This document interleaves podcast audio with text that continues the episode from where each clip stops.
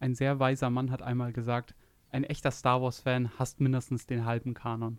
Und damit herzlich willkommen zu unserem großen Star Wars-Talk. Ich habe richtig Bock. Hallo David, hallo Felix. Ja, heute geht es rund um das Thema Star Wars. Es geht vor allem um die Filme. Es gibt ja mittlerweile nicht nur Filme, sondern auch ganz viele Serien. Wir werden uns aber vor allem auf die Filme stürzen und, äh, naja, äh, unsere Meinung zum Besten geben. Wir sind ja so ein bisschen die Franchise-Leute von Urwatches, habe ich so ein bisschen gemerkt. Ja, wir haben ja auch schon Marvel und DC gemacht. Star Wars liegt mir aber tatsächlich viel mehr am Herzen. Wie ist es bei euch? Ja, ich würde auch sagen, ähm, ich habe einfach doch irgendwie, ist, also zum einen ist es halt länger her, so dass man die Sachen kennt, schon seit früher Kindheit. Deswegen kommt es halt auch ein bisschen, dass man es einfach noch mehr mag. Und ja, ich glaube auch grundsätzlich ist einfach da. Aber ich finde es ein bisschen wie DC eigentlich, da ist auch viel Müll dabei. Also ich kann das nicht so ganz unterschreiben, dass ich irgendwie so, also ich, dieses Zitat am Anfang, das kann ich voll unterschreiben. Mhm. das, weil es ist halt so viel Müll dabei. Ich kann jetzt nicht sagen, dass ich es uneingeschränkt liebe, Star Wars, alles, was Mhm. da kommt. Ich glaube, das tut keiner, aber ich finde schon, bei mir ist es so, dass Star Wars jetzt von diesen großen Franchises das ist, wo ich zumindest lange am tiefsten drin war und wo ich halt auch so ein bisschen mit groß geworden bin, weil irgendwie kam da immer nach und nach was. Und bei Marvel hatte ich das Gefühl, das hat irgendwann erst angefangen, aber Star Wars war so immer da. Ich habe schon als kleines Kind so Star Wars Lego gehabt Mhm. und Star Wars Sammelkarten und so ein Zeug.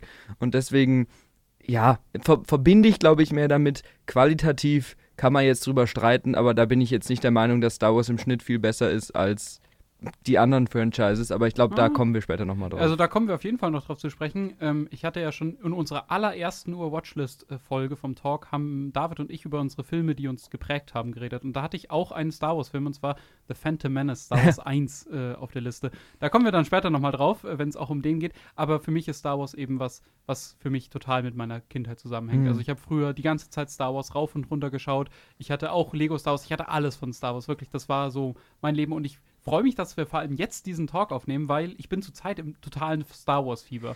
Das hängt natürlich zum einen damit zusammen, dass zurzeit Ahsoka kommt. Über die Serie reden wir heute nicht. Das kann man schon mal vorwegnehmen. Äh, das machen wir mal irgendwann gesondert, wenn die Serie halt komplett draußen ist. Aber ähm, ich würde schon sagen, dass Star Wars qualitativ besser ist oder ja mehr zu bieten hat als jetzt zum Beispiel diese Franchises äh, wie DC oder Marvel, weil ich finde, selbst die schlechten Star Wars-Filme, und es gibt vor allem einen, den ich ganz, ganz, ganz doll hasse eigentlich, den Film, finde ich, den kann, dem kann ich so viel mehr abgewinnen als so einem mittelmäßigen Marvel-Film. Aber da kommen wir vielleicht noch mal Ja. später drauf zu sprechen. Gut, also ich würde sagen, wir sind alle irgendwo irgendwie Fans. Und äh, deswegen jetzt erstmal die Frage an euch, was habt ihr eigentlich gesehen? Mittlerweile sind es ja nicht nur noch die Filme, sondern eben auch die Serien. Was habt ihr gesehen? Beziehungsweise vielleicht ist es einfach zu sagen, was habt ihr nicht gesehen? Also im Endeffekt habe ich alles gesehen, was Ja. relevant ist. Es gibt diese Vorgängerserie von Clone Wars, diese Animations-Clone Wars-Serie, die habe ich Mhm. nicht gesehen. Die hat aber, glaube ich, keiner gesehen so Doch, ich richtig. habe die gesehen Echt? tatsächlich, ja. ja. Ähm, Ich habe da ein paar Comics gelesen, tatsächlich. genau. Also bei Comics und Büchern bin ich auch relativ raus. Mhm. Aber jetzt rein filmisch und serientechnisch habe ich, glaube ich, alles Wichtige gesehen. Es gibt noch, ähm, boah, wie hieß die nochmal? Diese Animationsserie zu den Sequels. Ähm, Star Wars Rebellion? Nee, Resistance. Resistance, die. Star Die- Wars Resistance. Die habe ich auch nicht gesehen, weil die soll ja katastrophal schlecht Ja. sein. Mhm.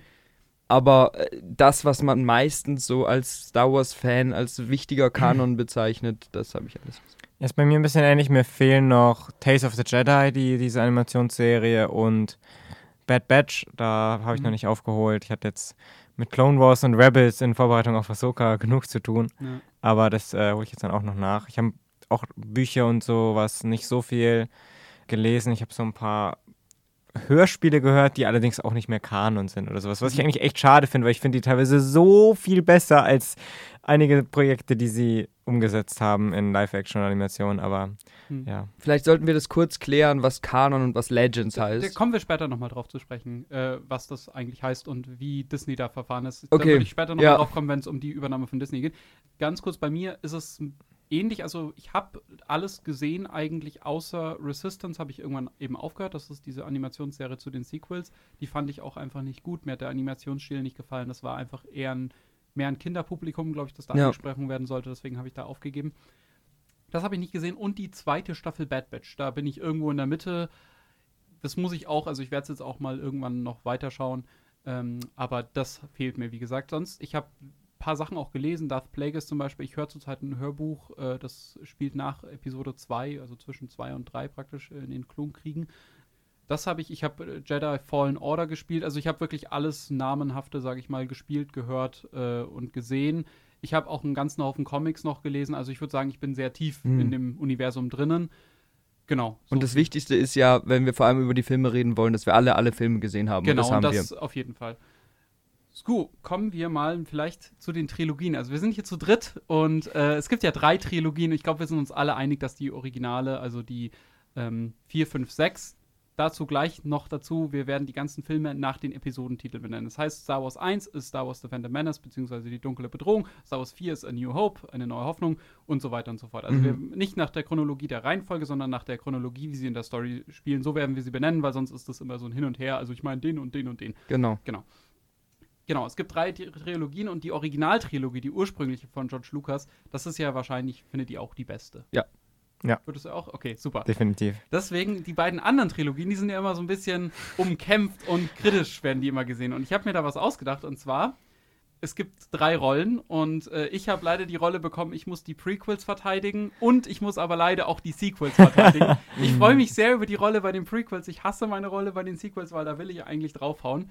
Ähm, und äh, David, du hast die Rolle, äh, du kannst es dir aussuchen. Also du musst eine Sache lieben und eine Sache hassen. Mhm. Und Felix, du bist leider unser Hater, du magst nichts davon. Wenn ihr wollt, könnt ihr, wenn ihr, wenn ihr wollt, könnt ihr auch noch tauschen. Nee, das ist gut, mir- so wie du es Nee, gute hast. Okay, super. Äh, Was willst du, wofür willst du sein? Prequels oder Sequels? Also was ist dein Pro und was ist dein Contra? Ja, ich bin auf jeden Fall für die ähm, Prequels und gegen Okay. die Sequels. Alles klar, ja, das dachte ich mir schon. Ja. Ich dachte mir schon, dass ich bei den Sequels auf verlorenen Posten kämpfen werde. Aber mal schauen, wie ich mich schlage. Ähm, ich würde sagen, wir starten einfach mal chronologisch mit den Prequels. Mhm. Vielleicht einfach. Äh, was ist denn eure Beziehung dazu, beziehungsweise habt ihr die als Kinder gleich gesehen? Habt ihr erst vielleicht die Originale gesehen? Wie lief das bei euch? Also ich weiß ehrlich gesagt gar nicht mehr, in welcher Reihenfolge ich die Filme gesehen habe.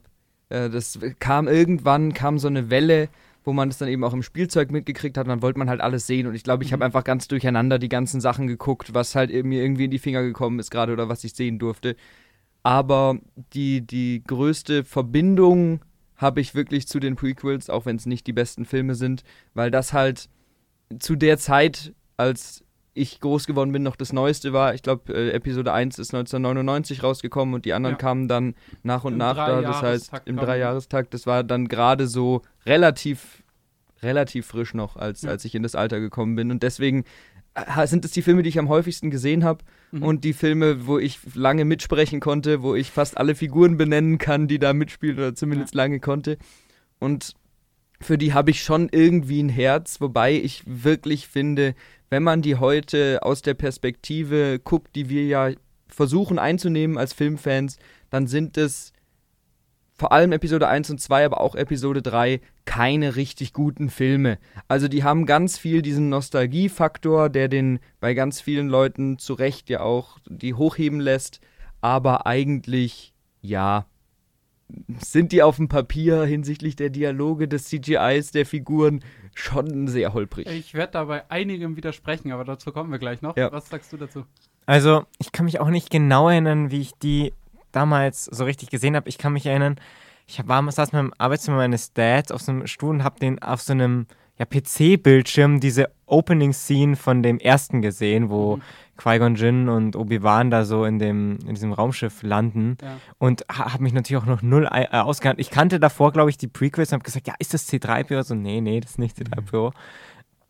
Äh, Ja, insgesamt finde ich auch, bin ich ähnlich wie David. Äh, ich finde, die haben so ihre coolen Elemente ähm, und man schätzt die vielleicht, so bestimmte Aspekte, aber ich finde auch, dass die teilweise halt, ja, äh, auch teilweise so unstimmig sind. Vor allem irgendwie der erste und der zweite sind so, wo ich sage, da sind manche Sachen schon cool, aber da ist halt auch so viel ah, zähes Zeug dabei, wo ich mich wirklich durchquälen muss ein bisschen.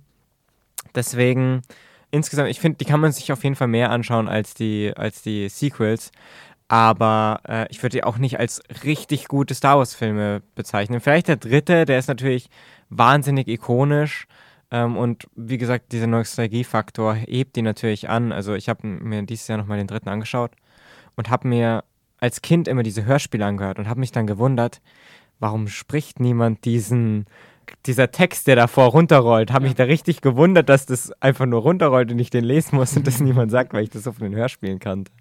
Okay, ähm, ja, also bei mir, ich habe tatsächlich Star Wars 1, also Phantom Menace, habe ich als erstes gesehen. Das war mein erster Star Wars-Film. Dazu gibt es auch einen Teil in unserem ersten Podcast, wie gesagt, dann einfach da mal reinhören. Ähm, ich mag den total, gerade auch aus nostalgischen Momenten, aber ich muss euch ein bisschen widersprechen. Und zwar, ich finde, dass die Prequels, ehrlich gesagt, das beste Worldbuilding haben, das Star Wars insgesamt hat. Ja. Und vielleicht kann man da noch einhaken vorher bei den Produktionsumständen. Also George Lucas ist ja der Schaffer von Star Wars. Man, viele wissen aber gar nicht, dass er hat Star Wars 4, also damals Star Wars 1, die, äh, New Hope, hatte er selbst gemacht, da war er Regisseur. Und danach hat er aber den Regiestuhl abgegeben. Und zwar äh, im Star Wars 5 an Irvin Kershner und beim sechsten fällt mir immer der Name nicht ein. Ich Müsste guck mal nach, du redest weiter. Mal, äh, mal einfach nachschauen. Genau. Und in den Prequels hatte er dann wieder den Regiestuhl für sich. Und er hat das, er hat das Ganze geschrieben, er hat, ähm, die, hat die Regie geführt und deswegen passiert in den Prequels ganz viel, was in den Originalen nicht passiert ist, weil in den Originalen haben ihm andere Leute reingefunkt einfach. Also ähm, da hat er noch nicht dieses Vertrauen der Studios, dass Star Wars eben dieser Riesenerfolg wird, der er dann eben wurde.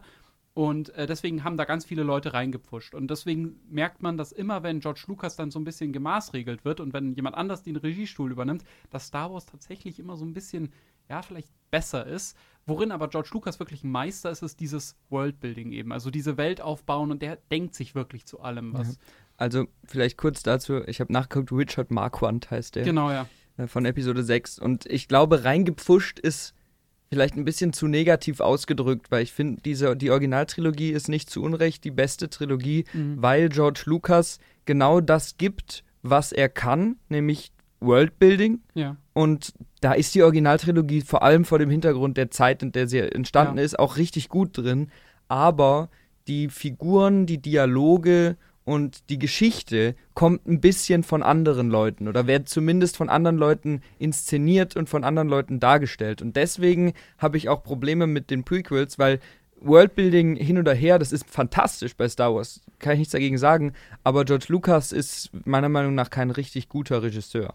Ja, da würde ich dir zustimmen. Ich würde aber tatsächlich noch einen Schritt weiter, muss man das denken, finde ich.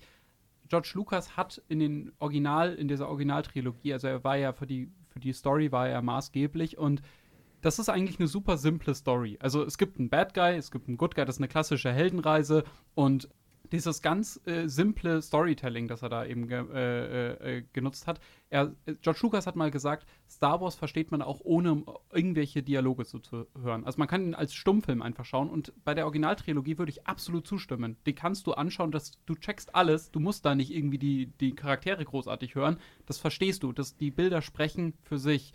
Und äh, man merkt aber, dass dieses sehr simple Storytelling, deswegen spricht Star Wars so gut wie jeden an oder jede an. Also jeder kann damit irgendwie was anfangen.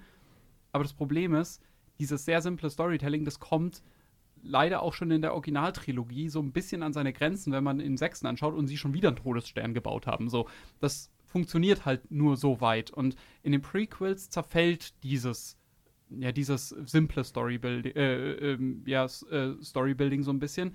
Und er versucht da ein bisschen komplexer ranzugehen. Und ich glaube, das ist der Grund, warum er ganz viele Leute da auch schon verloren hat. Weil er ich das nicht kann. ja, weil, weil auch, weil es halt nicht mehr um dieses klassische Gut gegen Böse, sondern es geht dann um Politik und Handelsroutenbesteuerung und und und. Und dann haben halt die ganzen Leute gesagt, nee, kein Bock da drauf, kein Bock. Ich will irgendwie Space äh, Star äh, Space Western haben mit äh, Prinzessin und äh, Rittern, die da irgendwie. Ich, aber ich, ich finde es gar nicht, weil ich finde, das ist ja auch noch irgendwie ein interessanter Aspekt in, in Star Wars. Der wird ja auch dann immer wieder in, in Clone Wars aufgegriffen und da finde ich das auch sehr spannende Folgen. Ich finde halt einfach, dass diese Folge, dass diese ersten drei Teile nicht so gut geschrieben sind. Also an Stellen zumindest. Oder Mhm. also nehmen wir Anakin Skywalker. Ja. Ist natürlich eine coole Geschichte, hey, er ist der Auserwählte, nein, doch nicht, eigentlich ist er der Zerstörer und sowas. Und wie das erzählt wird, auch dann mit Order 66, vor allem im dritten Teil, ist ja auch dann irgendwie super cool inszeniert, aber vor allem so im ersten, als kleines Kind, nervt er einfach ein bisschen und im zweiten, auch mit dieser ganzen Liebesgeschichte und sowas, ich verstehe die Intention, aber ich finde es auch einfach nicht gut umgesetzt. Die Dialoge sind halt auch einfach schlecht. Deswegen funktioniert diese andere Take nicht so richtig für mich. Und ich meine, gut, da, das ist nochmal ein ganz anderer Punkt, über den man streiten kann, aber wenn du einen Film erschaffst, du sagst, ich gehe auf Komplexität, auf Handelsrouten, äh, jetzt, ich rede Ja. über Episode 1, man kann eine vielschichtige Geschichte aufbauen und dann ist da so jemand wie Jaja Binks drin, Ja. dann ist es einfach nicht stimmig. Weil Mhm. dieser Kinderhumor, dieser Kinderaspekt und gleichzeitig dann Politik. Politik und so. Deswegen, ich finde auch Episode 1 jetzt gar nicht so schlimm, wie es viele sagen. Ja. Aber ich glaube, das ist ein Film, der keine richtige Zielgruppe hat. Mittlerweile ist die Zielgruppe Leute, die äh, aus Nostalgie diesen Film kennen und mögen. Mhm. Aber als der neu war, für ernstes, erwachsenes Publikum ist der ein bisschen zu flapsig, lustig, ähm, wirr irgendwie. Und für ein Mhm. Kinderpublikum ist der aber zu kompliziert. Mhm. Deswegen, glaube ich, ist das die Schwierigkeit bei, den- bei den Filmen allgemein. Okay, äh, wollen wir an der Stelle vielleicht mal einfach äh, gesondert über jeden einzelnen kurz reden? Äh, was sind die Sachen, die ihr aus den einzelnen Filmen gut findet? Wir können jetzt halt mit Phantom Menace anfangen, also den, die dunkle Bedrohung. Äh, was sind die Sachen, die ihr toll findet? Was sind vielleicht die Sachen, die ihr fürchterlich findet? Äh, die Dialoge wurden jetzt gerade schon angesprochen.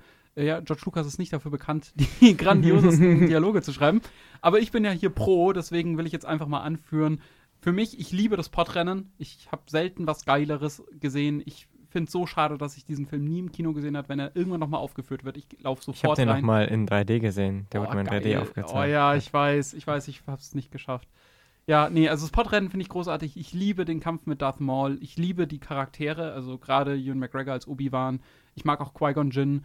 Und der hat ein paar Stellen, ein paar, also viele Stellen, vor allem auch auf, am Anfang auf diesem Druidenschiff, wo äh, sich Qui-Gon Jinn so durch diese Tür schweißen will und dann schwillt die Musik so an und also das, das ist für mich wirklich magisch. Das ist, wenn ich das anschaue, dann, dann wird, dann kriege ich so ein richtig tolles Gefühl und kann man vielleicht schon mal so einen, so, einen, so einen Blick in die Zukunft wagen. Das ist mittlerweile nicht mehr so bei Star Mhm. Wars. Zumindest nicht immer. Und ähm, ich finde, George Lucas hat da was geschaffen in Verbindung mit Musik und diesen Charakteren und auch diese Bilder, die finde ich immer noch wirklich gut aussehen. Also die Prequels haben immer diesen Ruf, ja, das ist das CGI ist nicht gut gealtert.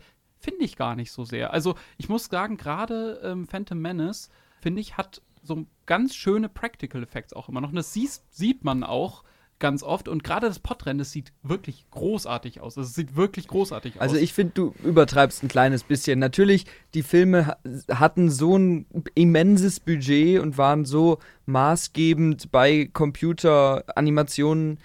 Da kann man, das kann man heute noch gut gucken, aber dass das wirklich gut aussieht, finde ich, kann man eigentlich nicht sagen. Weil wenn ich mir diese Filme angucke, sehe ich immer ganz genau, das ist practical und das ist meistens ein kleines Element und alles andere ist künstlich. Mhm. Und wenn ich Sets habe, und da gibt es in Episode 1 vielleicht sogar in den Prequels noch die meisten, gerade wenn man auf Ja, Tatooine ist, absolut. sind da ein paar Sets dabei. Die Prequels haben allgemein mehr Sets, als man denkt. Also Ja. tatsächlich, äh, kommen wir auch dann später bei den, gerade beim zweiten denkt man immer, alles ist CGI, aber ist es nicht. Das ist eigentlich, sind eigentlich Aber dann- wirklich Practical Dann Effects. hast du halt Practical Effects oder Sets und legst da CGI drauf. Ja. Und das sieht dann auch nicht gut aus. Und das ist aber auch für mich einer der Kritikpunkte an Episode 1. Ich stimme dir aber völlig zu. Das Podrennen ist richtig cool. Mhm. Also das macht richtig Lust anzugucken, finde ich. Ich bin auch ganz großer Fan von Darth Maul, weil da haben wir wieder dieses einfache Storytelling. Das ist ein Antagonist, der nur durch seine Präsenz und durch seinen Look funktioniert, weil der redet nicht. Ja, ist halt auch der Teufel einfach. Ja, er ist einfach so, und natürlich ist es einfach, aber das funktioniert sehr gut, finde ich. Mhm. Und ansonsten, ich bin ein Riesenfan von Qui-Gon Jinn. Ja. Also, ich finde, die Energie mit ihm und Ewan McGregor zum ersten Mal als Obi-Wan zu sehen, das ist so schön. Das gefällt mir richtig gut. Und ich finde, es ist auch so ein unfassbar interessanter Jedi, weil gerade in den Prequels kommen so viele Jedis vor, die so fucking egal sind. Ja. Also die, die, du kannst dich irgendwie noch an den Namen erinnern, aber eigentlich leisten die genau nichts. Aber Ja. ich finde, Qui-Gon Jinn bricht da so ein bisschen aus. Der ist wirklich anders. Der fühlt sich auch anders an irgendwie in diesen Filmen. Ja, ganz genau. Und äh, ja, im Endeffekt, wie gesagt, finde ich, es ist ein gut guckbarer Film. Die Musik ist auch sehr gut. Das Ja. Finale ist vielleicht einer der besten Lichtschwertkämpfe in Star Wars. Mhm. Also Obi-Wan und Qui-Gon gegen, gegen Darth Maul. ist wirklich super. Aber ja, dann sind halt doch auch so Sachen, auch wenn ich jetzt ja die Pro-Seite einnehmen will, so Ja. Sachen wie, was ich vielleicht Felix bei Kritik vorwegnehmen kann, wie Jar Binks als Figur, der wirklich teilweise ziemlich anstrengend ist. Ich fand den nie so schlimm, ehrlich gesagt. Also ich finde, das ist jetzt nicht ein Charakter, wo ich mich so freue, den zu sehen, aber ich fand den nie so hassenswert wie wie, wie der immer runtergemacht wurde. Nee, so hassenswert vielleicht nicht, aber ich finde, der passt dann einfach nicht so rein, weil weißt du, man hat so dieses Anfang, wie äh, Obi-Wan und Qui-Gon Jinn sich durch die Droiden durchmetzeln, mhm. da hat man diese politischen Aspekte und dann hat man einfach so, so dummen Slapstick-Humor. Und ja. der mag vielleicht manchmal funktionieren, aber halt nicht, wenn ich gerade in einem anderen Mindset bin. Wenn ich im Mindset bin, ich schaue hier gerade Epic, weil das mhm. ist für mich auch oftmals Star Wars Epic und ähm, das, das hat man, das durchbricht das halt wirklich so krass. Also das ist wie beim MCU einfach immer diese dummen One-Liner irgendwann mhm. nerven, ist halt Jar Binks einfach das. Aber ich finde ihn auch nicht hassenswert. Also der Line macht jetzt nicht den Film kaputt. Ich finde vor allem, das will ich jetzt auch mal ganz kurz nochmal eine Lanze für Jar Binks brechen. ich werde euch so abpacken, diesen Podcast. Nein, ich finde tatsächlich, das ist eine der ersten Figuren gewesen, die komplett digital waren. Und ich finde, dafür sieht der immer noch ziemlich gut aus. Ich finde, der sieht aus wie ein Alien, der bewegt sich wie ein Alien, das ist so ein bisschen uncanny, aber ich finde, das ist dort richtig toll, weil ich finde, der wirkt wirklich wie ein Alien von einem anderen Planeten. Und was uns Jar Binks im Endeffekt auch gegeben hat, nur dass es diese Figur gab, ist diese Unterwasserstadt der Gangans. Das spielt überhaupt keine große Rolle, aber ich finde, das ist, was George Lucas eben kann, diese fantastischen Orte schaffen. Und diese Orte, wie diese Unterwasserstadt der Gangans, das findest du in den neuen Star Wars Sachen nicht mehr. Das passiert einfach nicht mehr. Es wird einfach ein Wüstenplanet nach dem anderen hingerotzt. und das finde ich so schade, weil ich finde, die Gangans als Kultur, da ist so viel Lore dahinter. ich denke gerade nur an Boss Nass. Ja. ja, nein, aber da ist, da steckt wirklich ganz viel Gedanken dahinter. Und ich finde, das ist, was man George Lucas immer ganz hoch anrechnen muss, ist, selbst bei den Sachen, die jetzt nicht großartig in den Filmen irgendwie auftauchen, aber diese Welt, der hat sich wirklich zu allem was gedacht, weil ich mir zur Zeit auch immer jetzt halt im Nachhinein noch die Making-ofs von den Filmen angeschaut habe und halt auch Bücher und so teilweise gelesen habe. Und der hat sich wirklich zu allem was gedacht. Und ich finde, das merkst du diesen Filmen an. Da steckt so viel Liebe für dieses Universum drin. Und selbst wenn man es nicht mag, und ich verstehe die Kritikpunkte, die ihr auch beide gerade angebracht habt, absolut. Ich finde jetzt, Jar Binks ist auch kein großartiger Charakter. Und äh, ja, ich fände es cool gefunden, wenn Gangen irgendwie vorkommt, aber, oder die Gungas, wie George Lucas sie nennt.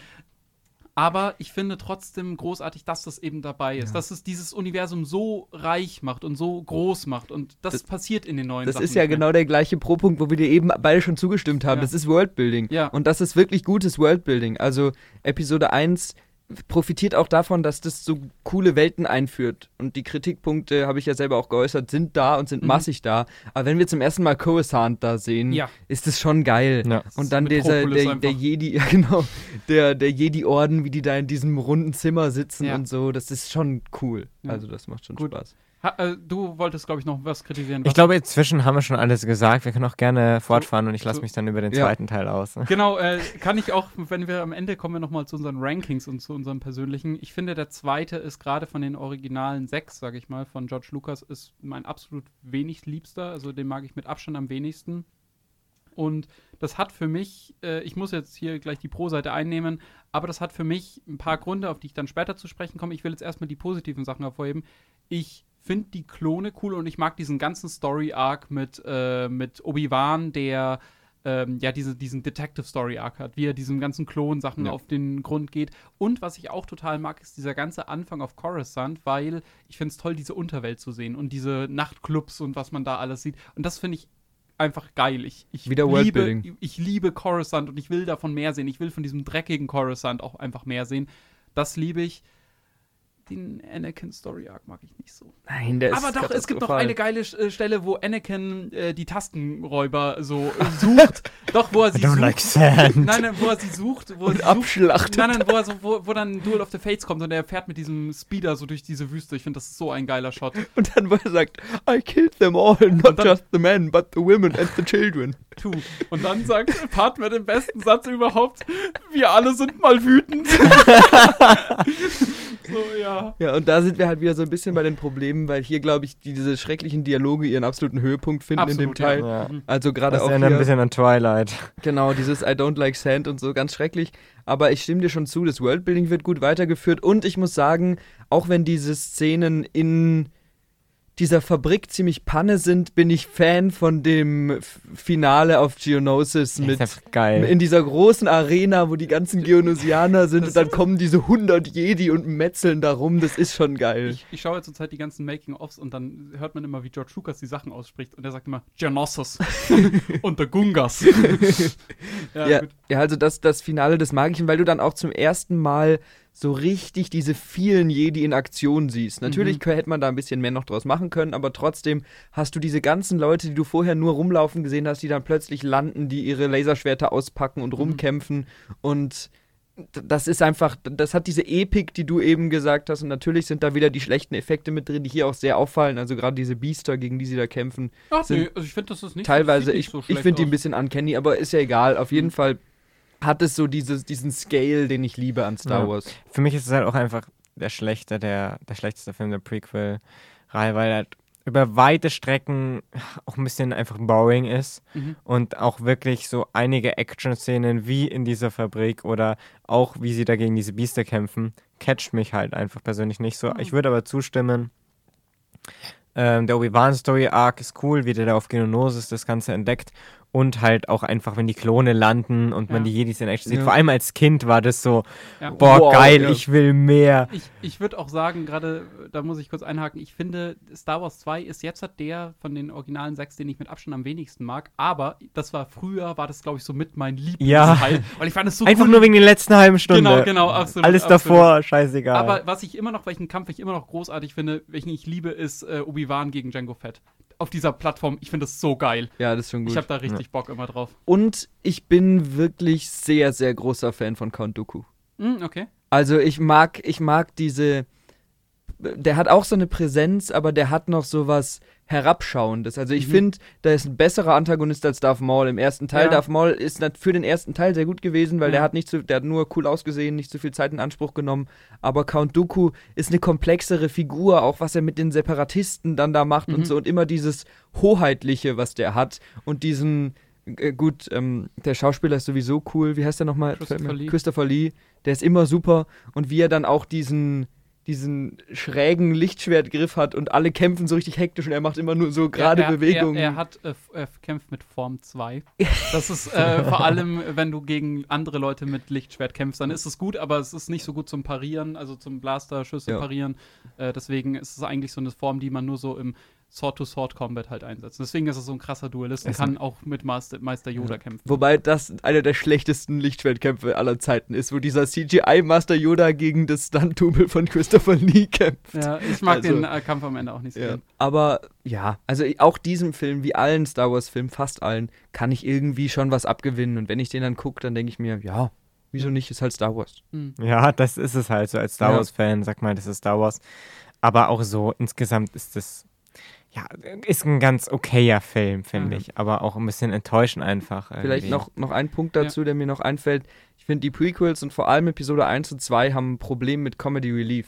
Weil du hast in Mhm. den äh, Originalfilmen hast du C3PO und R2D2 als Comedy Relief Figuren so ein bisschen.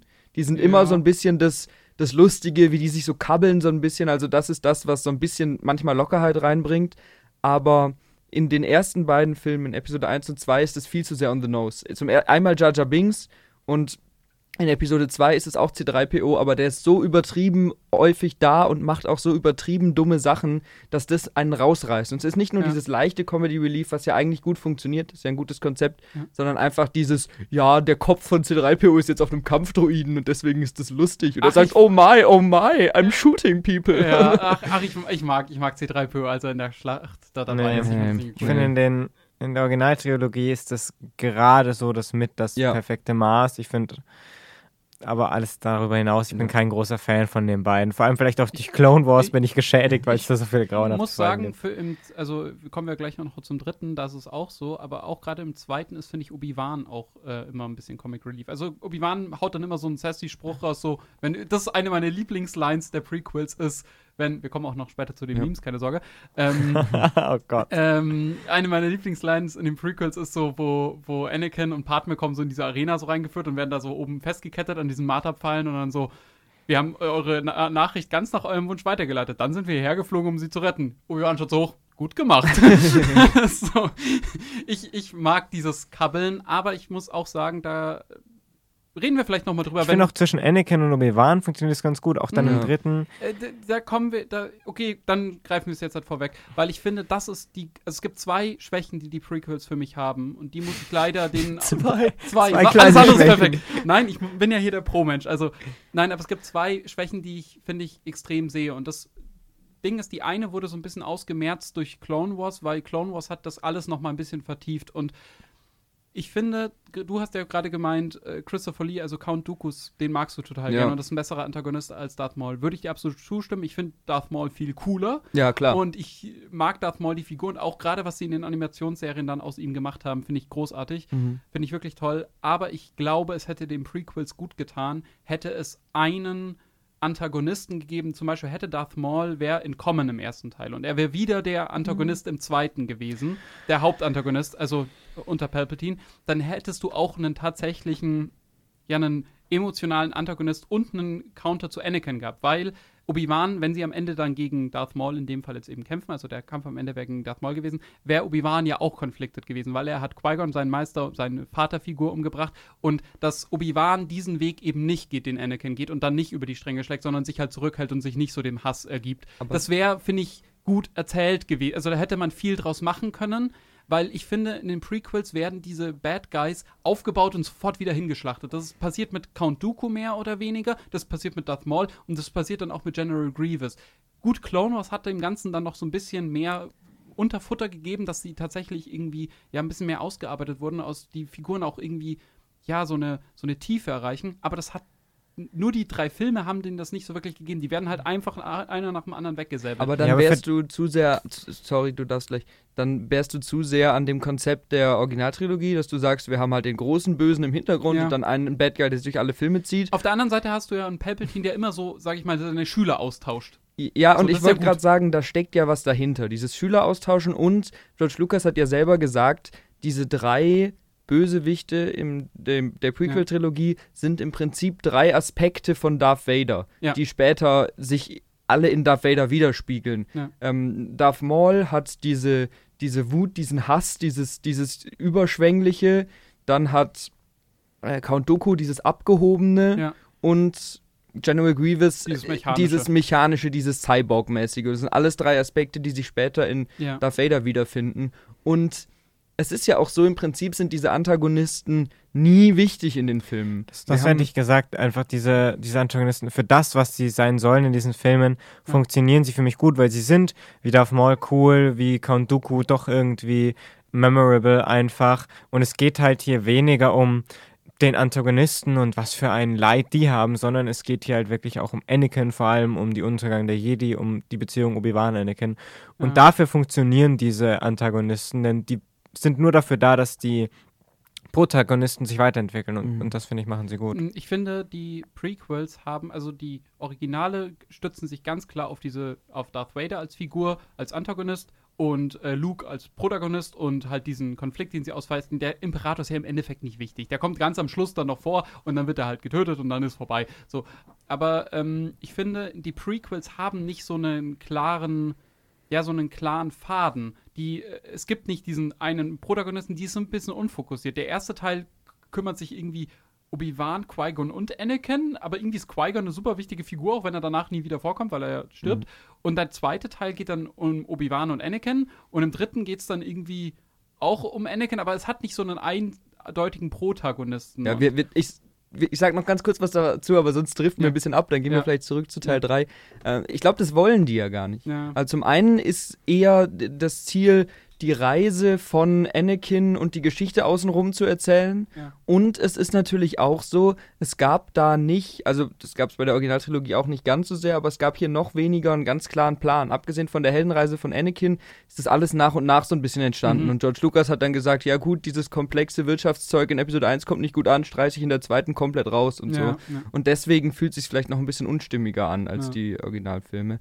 Aber ja, was sagt ihr zu Episode 3? Der wird ja meistens. Ich würde ganz gerne dazu überleiten, weil es gibt diesen einen letzten Punkt, den ich noch ansprechen. Was mich an Episode 2 sehr gestört hat, ist, dass Obi-Wan und Anakin dort nicht wirklich als Freunde gezeigt werden. Und das passiert jetzt in Episode 3 ganz anders. Vor allem gerade dieser ganze Anfang mit den beiden. Da funktionieren die so richtig als Team. Und dann ist es auch tragisch, dass Anakin halt eben zur dunklen Seite überkehrt und dann kämpfen sie dann am Schluss. Deswegen funktioniert das. Im zweiten bitchen sie sich eigentlich die ganze Zeit nur komisch an. Und es gibt nur einen blöden Spruch nach dem anderen. Und eigentlich mögen sie sich so gar nicht, hat man so den Eindruck. Clone Wars hat das dann so ein bisschen versucht aufzuarbeiten, dass sie dann doch wirklich gut befreundet sind. Aber jetzt kommen wir zu Episode 3 und ich finde es gerade eben toll, dass es diese Freundschaft zwischen den beiden, das kauft man denen richtig ab. Gerade am Anfang, dieses Ganze mit dem, mit dieser Schlacht, mit dieser, äh, und dann auf Grievous Schiff und, und, und. Ich finde, da glaubst du denen so wirklich, dass die sehr gute Freunde sind, dass sie wirklich so was wie Brüder sind irgendwie. Und das hat man davor, finde ich, nie so richtig abgekauft. Ja, also das war jetzt nie ein Aspekt, der mich gestört hat. Die mhm. Prequels sind nicht dafür bekannt, komplexe Charakterbeziehungen zu erzählen und ja. so. Und im Endeffekt ist für mich immer rübergekommen, Master-Schüler und irgendwann nicht mehr Master-Schüler. Ja. Und das war so das, was für mich wichtig war. Aber jetzt zu Episode 3, äh, ganz kurz, das ist immer noch nicht der, der perfekte Film. Der hat immer noch Dialogprobleme, bisschen Pacing-Probleme und so ein Zeug. Aber der macht einfach richtig Spaß, weil der so groß ist. Mhm. Der ja. hat große Sets, der hat, ja, schön, der schickt die Figuren schön in unterschiedliche Richtungen und so. Der schließt ganz schön alles ab, was die ersten beiden Filme aufgemacht haben und führt Anakin gerade nach dem holprigen Entwicklungsschritten in Episode 2 zu einem zufriedenstellenden Ende, was ja eigentlich klar war, ja. wo es hingeht und so und hat dabei eben noch tolle Bilder, tolle Lichtschwertkämpfe. Sieht rein technisch, finde ich, am besten aus von den Prequel-Filmen. Ja, Vielleicht, absolut. weil sie die Locations auch am besten gewählt haben, das weiß ich nicht. Also gerade dieser dunkle Mustafa-Planet mit mhm. der Lava lässt sich vielleicht ein bisschen besser mit CGI darstellen. Das ist aber ganz vieles ist kein CGI, kommen wir später nochmal drauf. Ja, aber, aber Natürlich, nicht. ich weiß, dass da viel Practical drinsteckt und ich schätze das auch, aber wenn du ganz viel Practical Effects hast und dann trotzdem CGI-Filter drauflegst und trotzdem CGI-Figuren mhm. im Hintergrund rumlaufen und trotzdem CGI-Lava durchfließt, ja. dann wirkt es nicht. Mhm. Das heißt, nur Practical Effects zu benutzen ist zwar schon mal gut, aber du musst sie auch richtig einzusetzen wissen. Und mhm. das, finde ich, wissen sie da manchmal nicht,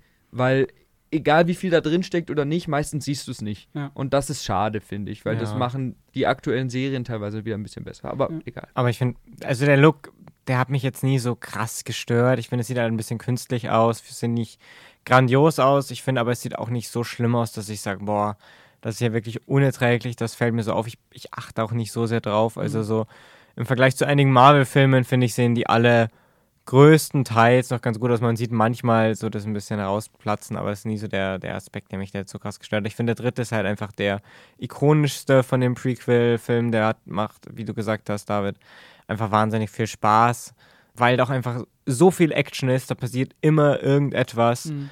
Und äh, allein Order 66, wie die abläuft, ist halt einfach auch cool inszeniert. Also deswegen, ich mag den auch von den Prequel-Filmen am meisten und würde den sogar relativ auch weit hoch auch einranken. Äh, bei mir auch, also das ist tatsächlich mein rewatchablester Film, den ich kenne. Ich finde, da passiert so viel und der Film, der geht sicher so zwei Stunden noch was, 2,20 mhm. irgendwie, denke ich mal. Und da passiert aber die ganze Zeit irgendwie was und der wird nicht langweilig. Ich finde, den kannst du dir immer wieder anschauen. Und ich finde gerade, das ist eine ganz große Stärke von George Lucas und gerade im dritten kommt die, finde ich, am besten zur Geltung. Du kannst bei diesem Film einfach in den Hintergrund schauen. Und da passiert so viel. Da passiert so viel. Wenn du irgendeinen Shot siehst, meinetwegen, wo, ähm, wo Yoda und das Klonbataillon nach Kashyyyk losfliegen und dann fliegt dieser Sternzerstörer. Du kannst da irgendwo am Boden, irgendwo, da laufen irgendwelche neuen Druiden rum und da läuft noch irgendein Walker rum, den man noch nie gesehen hat. Da passiert so viel die ganze Zeit im Worldbuilding. Worldbuilding wieder. ich finde tatsächlich, der Film sieht wirklich, wirklich gut aus. Also ich finde die Effekte, also wie gesagt, ich habe die jetzt nochmal alle geschaut, gerade vor ein paar Tagen.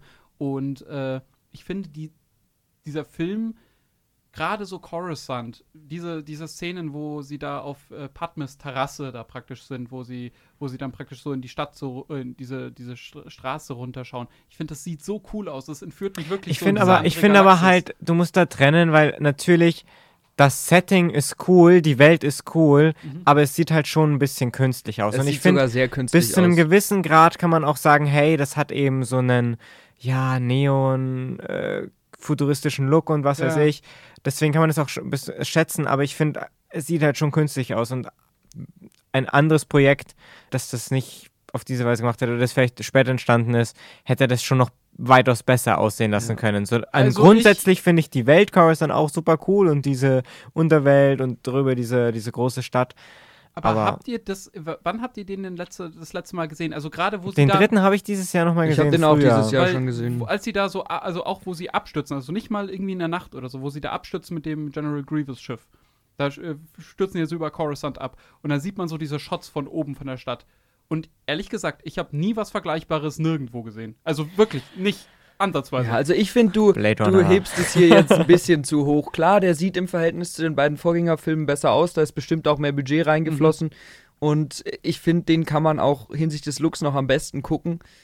Aber der, die Filme haben halt trotzdem für mich alle drei die Schwierigkeit, und das ist vielleicht auch der Unterschied zum MCU, was du eben gesagt hast, Felix.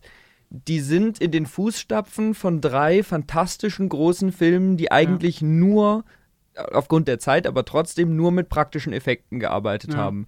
Und wenn du dann sagst, wir machen einen Cut und haben Filme, auch wenn wir ein bisschen Practical Effects drin haben, die im Prinzip rein auf den Digital-Look setzen, dann fällt mir das noch schwerer, irgendwie mit diesem Look warm zu werden. Ja. Und ich finde, da sind gute Ideen drin und da sind auch schöne Details drin und so, aber das muss man, da muss man den Inhalt ein bisschen von dem Technischen trennen. Ja. Und wenn ich jetzt hier irgendwie, wie- schon wie du sagst, Blade Runner 2049 Ja, sehe, natürlich ist es ein neuerer Film, aber das sieht einfach tausendmal besser aus Ja, und ist jetzt stimmt. natürlich schwierig, das miteinander zu vergleichen, aber ich, ich finde, du hebst es ein bisschen zu sehr in den Himmel. Ja, aber gut, n- das ist ja auch ein kleiner Punkt, an dem wir uns aufhängen. Lass uns vielleicht mal ein bisschen davon weggehen. Ja, also, nee, wie gesagt, also ich muss wirklich sagen, ich, ich war wirklich, also ich hatte das genauso in Erinnerung wie ihr beide. Da würde ich euch gar nicht, äh, würde ich, also da stimme ich euch grundsätzlich zu, aber wirklich, ich habe es jetzt nochmal, wie gesagt, nochmal diese ganzen Filme angeschaut und gerade beim dritten dachte ich mir, wow, das sieht wirklich, wirklich immer noch sehr, sehr, sehr gut aus. Also ich dachte, der ist viel schlechter gealtert und Klar, jetzt sind wir wieder beim Thema Worldbuilding, aber gerade Order 66 wurde ja angesprochen, Musik. Ich finde, der dritte ist der Star Wars-Film mit der geilsten Musik. Also da kommen wirklich alle geilen Stücke vor. Battle of the Heroes, das am Ende dann beim Laserschwert-Duell kommt. Allgemein, die Laserschwert-Duelle sind für mich auch mit die besten der ganzen Star Wars-Saga. also ich liebe den dritten ganz doll. Ich sehe aber auch, ja, der hat seine Dialogprobleme. Ja, Pacing auch irgendwo, beziehungsweise es geht dann halt sehr plötzlich. Das äh, würde ich schon auch sagen. Ich mag diesen Film aber total für das, was er ist, weil ich finde, das ist so ein richtiges Epos irgendwie in dieser, in dieser Welt. Und der erzählt so eine große Geschichte. Gerade im Vergleich zu den Originalen, die finde ich immer sehr in diesem kleineren Mikrokosmos äh, passieren. Ich finde, der dritte Star Wars-Film ist der, der mir diese Galaxis am größten macht, weil er so viele verschiedene Welten zeigt. Gerade bei der Order 66-Szene so viele verschiedene Welten zeigt. Im Endeffekt hast du jetzt von diesen 45 Minuten, die wir aufgenommen Ja. haben, 15 Minuten die verschiedenen Aspekte von gutem Worldbuilding gelobt. Ja. Und das stimmt ja. Das ist ja völlig richtig. Aber es ist natürlich ein bisschen repetitiv, wenn du bei jedem Film wieder sagst, ja, aber das Worldbuilding ist so gut, das Worldbuilding ist Ja. Ich finde auch, diese Filme sind halt einfach. Ich finde dort aber auch die Story tatsächlich gut. Also beim dritten. Ist Natürlich okay, ist sie ja. cool mit äh, der Untergang der Republik. Das ist ein super cooler Aspekt. Ich habe mir auch gedacht, als ich den nochmal angeschaut habe. Aber insgesamt diese drei Filme als Trilogie, aber auch der, der äh, dritte allein, erzählen das halt einfach so okay nur. Weil die halt einfach das nicht genug. Natürlich kannst du sagen, Clone Wars führt das alles aus, aber sie erzählen es mir einfach nicht gut genug aus. Natürlich ist es toll, wenn ich da diese ganzen Planeten kurz sehe und es gibt mir ein Gefühl davon, dass da diese Klonkriege noch weitaus verbreiteter sind äh, als nur so occasionally, wie es vielleicht in der Originaltrilogie scheint. Aber das macht diese Filme nicht irgendwie grandios, weil die Figuren sind halt so ganz nett äh, und der hat halt einfach viel, lebt ja von Nostalgie, weil man sich denkt, hey, das hat mir Star Wars größer gemacht, das hat mir Star Wars, so wie ich Ja. als Kind es liebe, gegeben, mit riesigen Welten und Krieg und was weiß Ja. ich. Und irgendwie die Figuren sind immer noch Abziehbilder und nicht irgendwie. Ich habe überhaupt keinen Ja, gut, okay, emotionalen. aber wie ist es in den Originalen? Also ich finde, das sind auch nur Abziehbilder. Aber ich habe zum Be Beispiel, wenn Han Solo eingefroren wird in der Ja. Originaltrilogie, dann ist das für mich wirklich ein emotionaler Moment. Mhm. Also ich, ich, ich fühle da mit. Und die ganze Prequel-Trilogie baut darauf auf, dass Anakin zu Darth Vader wird, aber das ist kein emotionaler Moment. Das ist ein cooler Moment, aber keiner denkt sich, oh der arme Anakin, jetzt ist er jetzt böse geworden und ich mochte ihn so gerne am Anfang und es ist so ein herzzerreißender Moment, wenn er die Maske aufkriegt, überhaupt nicht. Oh, also ich finde, also nein, da, also das würde ich jetzt, da würde ich dir zustimmen, aber ich finde gerade diese Stelle, wo, wo sie, also wo Anakin da zerhackt an dem Lavafluss, äh, Lavafluss liegt und Obi-Wan sagt so, du Das- warst mein Bruder. Das ich ist ein. Meme. Nein, das das ist ein Meme. Nein, aber das, Das ist, ist doch ein emotionaler emotional. Moment, wo, äh, we- wenn du da Ewan McGregor siehst, wie er, wie er sagt, dass er ihn geliebt hat und dass er alles zerstört hat. Ich finde, das schon Er emotional. muss, er muss sagen, dass er ihn geliebt hat, weil wir das in den Filmen nie gesehen haben. ja, aber das ist ja das, was ich vorhin kritisiert habe. Ja, also, ja, also, naja, also im Endeffekt sind wir uns ja, glaube ich, doch eher einig, dass man diese drei Filme, um das jetzt langsam vielleicht zu einem Ende Ja. zu führen, ähm, weil wir reden jetzt schon eine Dreiviertelstunde über die ersten drei nur, ähm, dass man die sehr gut gucken kann und dass die schön vor allem die Welt erweitern Ja. und Lust auf mehr Star Wars machen. Ja, ich finde aber, dass, wie gesagt, also ich bin ein sehr großer Prequel-Fan. Ich vor allem vom dritten Teil und den ersten mag ich aus Nostalgiegründen, das ist mir schon bewusst. Aber ich finde tatsächlich, dass die auch eine wirklich tolle Geschichte erzählen und dass jeder Film so unique ist irgendwie. Also diese Filme sind alle auf ihre Art und Weise ikonisch und gerade wenn ich, weil wir vorhin auch diesen Franchise-Vergleich mit DC oder Marvel hatten, also bei selbst dies, der zweite, den ich jetzt nicht mag, muss ich sagen, ich finde, da steckt ein Film drinnen, den, der mir vielleicht jetzt nicht so sehr gefällt, aber da steckt eine Idee, da steckt ganz viel, ganz viel, ähm, ja, Einfallsreichtum drinnen. Und das ist nicht so ein Film, der auf dem Fließband hin produziert wurde, sondern du merkst, da gab es jemanden, der wollte, der hatte eine Vision und die hat er umgesetzt. Ob man die jetzt mag, War halt eine schlechte Version und eine mittelmäßige Umsetzung. Ja, das ist es halt. Deswegen ist es halt so. Natürlich, ist da mehr Gedanken drin als in der Sequel-Trilogie. Ja. Herzlichen Glückwunsch, es sind noch immer keine guten Filme. Das ist es halt, weil natürlich, Ah. ja, wir, wir- reiten zu sehr drauf rum. Ich würde sagen, wir kommen mal zu dem, zu dem nächsten Punkt auf deiner Liste. Jetzt haben wir richtig schön ausführlich hier die Prequels äh, beleuchtet. Ja. Und äh, es tut mir leid, weil ich ja eigentlich die Pro-Position hatte, ja, aber ich ich, glaube, du musst jetzt pro bei den Sequels Ja, sein. ich oh ich konnte nicht so sehr von meiner echten Meinung weggehen. Das tut Ah, mir nee. leid. Also ich muss sagen, also wie gesagt, letztes Wort dazu, ich mag die Prequels. Ich schaue sie sehr, sehr, sehr gerne. Und ähm, ich freue mich dann doch immer irgendwie ein bisschen Okay. drauf. Gut, wollen wir über Solo und Rogue One jetzt sprechen oder kommt das später? Ja, dann lass das kurz drüber sprechen.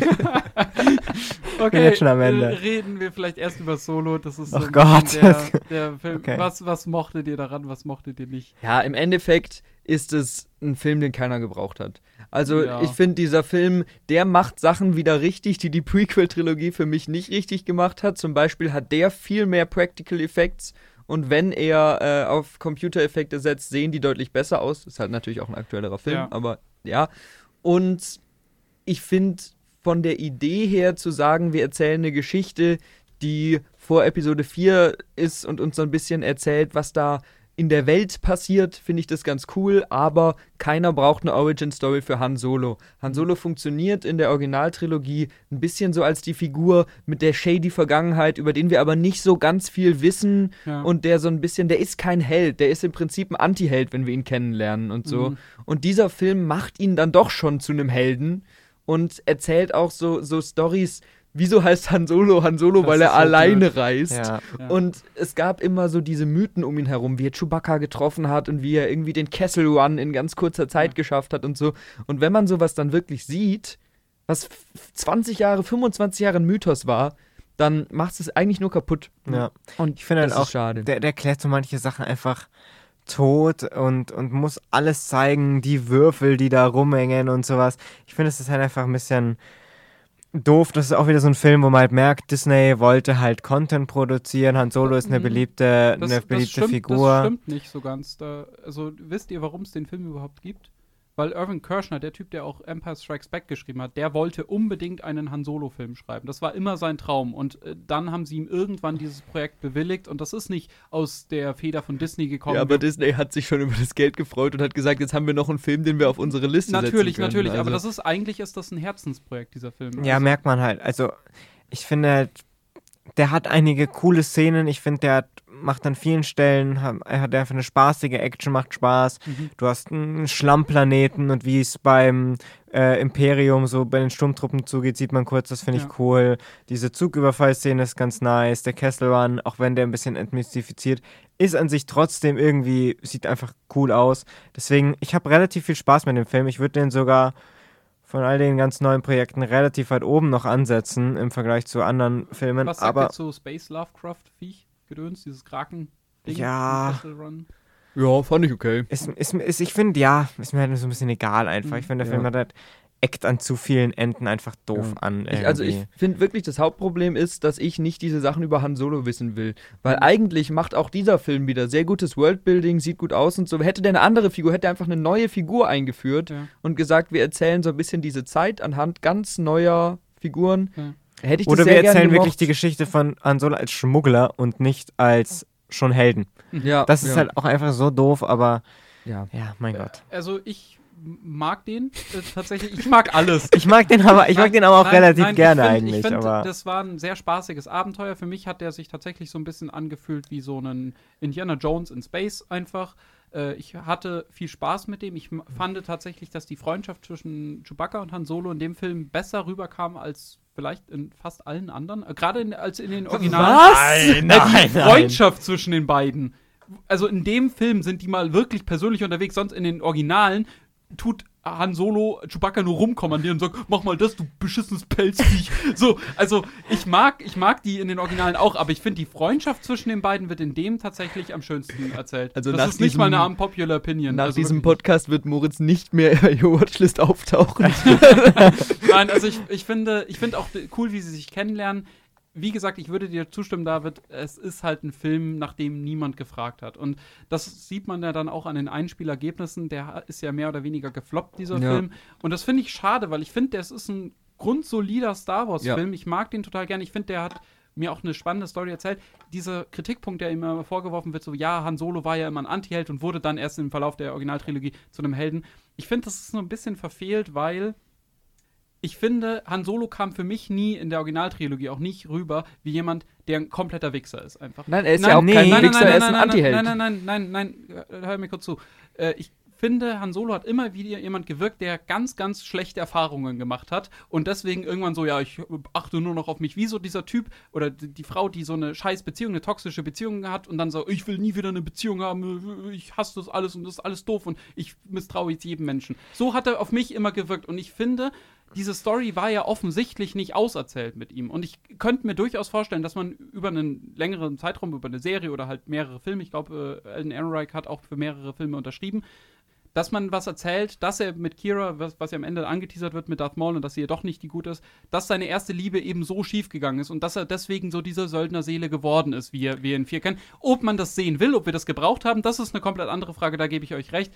Ich finde, das ist aber so ein absolut spaßiger Film. Also ich Ja. finde, gegen den Film kann man nicht wirklich viel sagen. Es ist nicht der, wo ich sage so, Star Wars, was ist für dich Star Wars? Solo, Star Wars Story ist für mich Star Wars.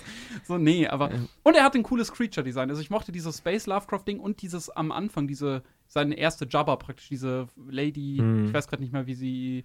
Äh, Proxima, Lady Proxima? Ja, ja, ja. Das fand ich ganz cool, so mit diesem Vampir. Das fand ich ganz cool, aber ja, es ist halt so, Es ist einfach so ein Star Wars-Film halt. Ja. Und den gucke ich, weil es ein Star Wars-Film ist. genau. Aber das war's dann auch. Ja. Also, und ich ich, ich will vielleicht noch mal ganz kurz, bevor wir zum nächsten Film kommen, hier anmerken, ich glaube, aus mir spricht auch heute so ein bisschen, dass ich einfach so ein bisschen mit Ahsoka und den letzten Star Wars-Serien so ein bisschen fed up mit Star Wars bin. Ich kann es voll nachvollziehen und ich wäre, glaube ich, auch mit einer anderen Stimmung. Also ich bin ja hier jetzt halt pro alles gefühlt. Aber das Ding ist, ich bin, wie gesagt, zurzeit im vollen Star Wars-Fieber und ich lerne gerade wieder so meine Liebe für dieses Universum wieder und ich fühle mich wieder wie so ein Kind und deswegen will ich da nicht so draufhauen. Kommen wir später noch zu, wenn wir zu den Sequels Okay. kommen. Da muss ich Also, auch mal. Ich habe das auch in, in, in immer so in so Phasen so. Also, Ja. keine Ahnung, ich habe irgendwie Star Wars geliebt und dann kam, dann haben die Sequels angefangen und irgendwie habe ich dann mit der Zeit mir gedacht, so, also das ist so viel Müll, ich kann es nicht mehr sehen, ich bin so Ja. enttäuscht einfach. Ja. Und irgendwann hat es jetzt wieder angefangen mit den Serien Clone Wars, Rebels, auch Mandalorian 1, 2 oder Andor vor allem. Ja. Aber dann schaut man sich halt auch noch die anderen Serien an oder die Filme oder so und denkt sich dann, ja, nee, irgendwie ist halt doch auch so viel nur Content dabei und ist aber- dann wieder enttäuscht, wo ich jetzt gerade angekommen bin. Gut. Aber naja. Aber Endor gibt's nur wegen Rogue One. Ja. Und Rogue One ist meiner Meinung nach der beste Film Ja, unter Disney äh, Star Ja. Wars, der da entstanden ist. Es Das- ist eine kleine Vorgeschichte. Mit Abstand. Mit Abstand. Eine Vorgeschichte zu Episode 4 im Endeffekt, weil in Episode 4 so ein bisschen aus dem Nichts diese Pläne eben auftauchen. Und im Endeffekt wird uns nur diese ganz kleine Logiklücke, wird uns mit einem ganzen Film erzählt. Und niemand hat gedacht, man braucht diesen Film, aber der, der macht das, was uns bei den anderen Filmen immer gefehlt hat. Der macht was Neues, wir haben fast nur neue Figuren, der baut einfach eine Ecke der Welt aus, die wir noch nicht so kennen. Dieses Shady, dieses Graue, dieses. Mhm. Es gibt nicht ganz gut und ganz böse, sondern so ein bisschen dieses Zwischending. Mhm. Keiner ist ein richtiger Held in diesem Film. Ja. Und das macht unfassbar viel Spaß. Das sind. Die Figuren sind zwar nicht perfekt ausgearbeitet, aber es sind wieder tolle Action-Set-Pieces, tolle Bilder, tolles Worldbuilding, neue Ja. Planeten. Wir haben diesen komischen Tropikaner-Planet und so. Ja. Also, Und der mit macht die geilsten Spaß. Schlachten, die wir in Star Wars Ja. bisher Genau, also gesehen haben. das rechne ich einfach diesem Film so überaus hoch an und was für mich kein Film nach der Originaltrilogie Trilogie, Trilogie so richtig geschafft hat, ist einfach dieses Star Wars Feeling, also dieses Rebellen Star Wars Feeling. Ja. So, es kommt die Musik, die Rebellenschiffe fliegen an und ich sitze einfach nur voller Freude und Begeisterung äh, und schaue mir das an. Oder auch dieses, ja, dieses Team-Up, hey, wir haben jetzt eine Mission, lasst es zusammen schaffen, auch wenn wir keine Chance haben. Ähm, das, das erzählt der Film für mich so gut und da kann ich auch drauf drüber hinwegsehen, dass halt die Figuren einfach auch ein bisschen Mittel zum Zweck sind, weil sie eben nur einen Film haben. Ja. Ähm, deswegen, ja. Und das ist im Prinzip ist es ein Kriegsfilm. Und Ja, sowas absolut. hatten wir in Star Wars noch nie so richtig.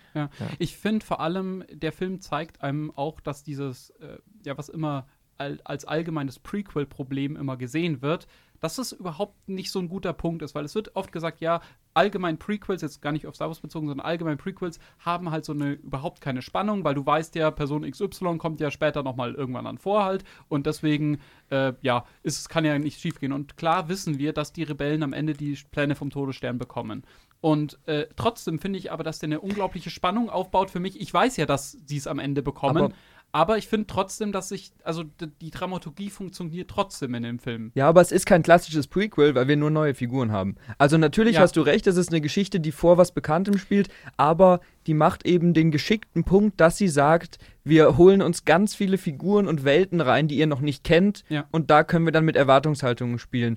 Andere Prequels, die eben nur Figuren nutzen, die wir schon kennen, funktionieren meistens nicht so gut. Auch wenn wir da jetzt nicht im Detail drüber reden wollen, Stichpunkt Obi-Wan, die Serie. Ja. Und das ist ein bisschen das Intelligente an diesem Film, glaube ich. Ja, ja, doch, da würde ich recht geben. Ja. Ja, ich mag den sehr, sehr gerne. Ich auch. Ich finde es vor allem cool, dass die Rebellen nicht so eine einheitliche Front Mhm. sind, sondern dass es halt noch so Extremisten gibt und dass es halt so, also da gibt es ja diese Stelle, ähm, das ist relativ am Anfang, da sind sie auf äh, Jeddah, heißt es, in Jeddah City und dann Ja. ist ja dieser Angriff auf diesen imperialen Konvoi mit den Kyberkristallen. Und das ist halt so basically so ein Taliban-Überfall auf Ja. so einen US-Konvoi, so halt in Space.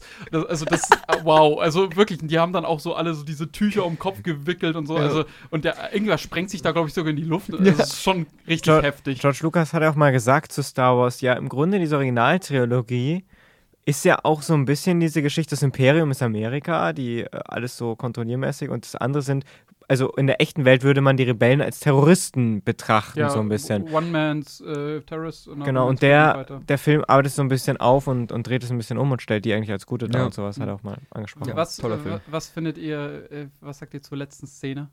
Die ist einfach, Darth Vader. die ist einfach Ja. so Ich- cooler ja. Übergang. Es ist so schön, dass das da drin ist, obwohl das ja ein bisschen Fanservice ist, Ja. ein bisschen sehr. Aber ich, Aber ich doch, bin das ist Fan, so ich wurde geserviced. Ja, also. genau. Aber ich finde, dieser Übergang ist einfach so cool, weil man irgendwie Ja. so, ja. Ey, aber ich will, ich finde es auch einfach mal geil, weil ich habe da tatsächlich jetzt, wenn wir zu den Originalen kommen, Darth Vader tötet, glaube ich, mehr von seinen eigenen Leuten also, da kommen wir gleich noch zu, aber Okay. ähm, ich finde es geil, Darth Vader mal so richtig in Aktion zu sehen, Ja. wie er so abgeht. Gut, äh, kommen wir zu den Originalen. ähm, ja, äh, Was, was haltet ihr davon, wenn wir über die Originale einfach jetzt als Ganzes reden und Ja, nicht Film nicht für Film Film für durchgehen, weil das eben die größten Klassiker glaub- sind, weil wir das so ein bisschen gemeinsam besser greifen können. Ja, ist das in ja. Ordnung? Ja, ich Ja. glaube, da sind wir auch viel schneller durch, weil wir einfach sagen, die sind alle geil. ja. Ja. Ich, ich würde mal, ich würd mal eine Stelle im vierten, die mich immer ein bisschen stört, rausgreifen tatsächlich. Mhm. Und zwar, äh, dass als Luke Skywalker, äh, als seine Onkel und seine Tante da von den, von den imperialen Sturmtruppen da gegrillt werden und dann fährt er zurück zu Obi-Wan und so, ja, jetzt hält mich nichts mehr hier, ich bin dabei. Und ich hatte das damals, ich weiß gar nicht, ich hab's mit irgendwem angeschaut. Und ich, kennt ihr das, wenn man schaut einen Film, der einem super am Herzen liegt, man Ja. schaut es mit jemand anders und die andere Person hat da jetzt nicht so, eine, so einen Bezugspunkt dazu und dann so, so hä, aber das hat ihn jetzt ja auch nicht wirklich gejuckt. Und ich war, in, in mir war so, fuck, du hast recht. Ja. Und das nervt mich gerade, dass du recht hast, aber ich kann da jetzt auch nicht wirklich was Ja. entgegnen und ja, das ist schon. mm. Und das ist auch so ein kleines bisschen ein Problem, was man allen drei Filmen, finde ich, mit Ausnahmen anlasten kann. die sind jetzt nicht Meister im emotionalen Charaktergeschichten Ja. erzählen. Und gerade wenn Figuren umkommen oder Figuren sich wieder treffen oder so, sind es oft sehr klischeehafte Momente. Und auch gut, mit der Umgang mit Obi-Wans Tod ist ein bisschen besser.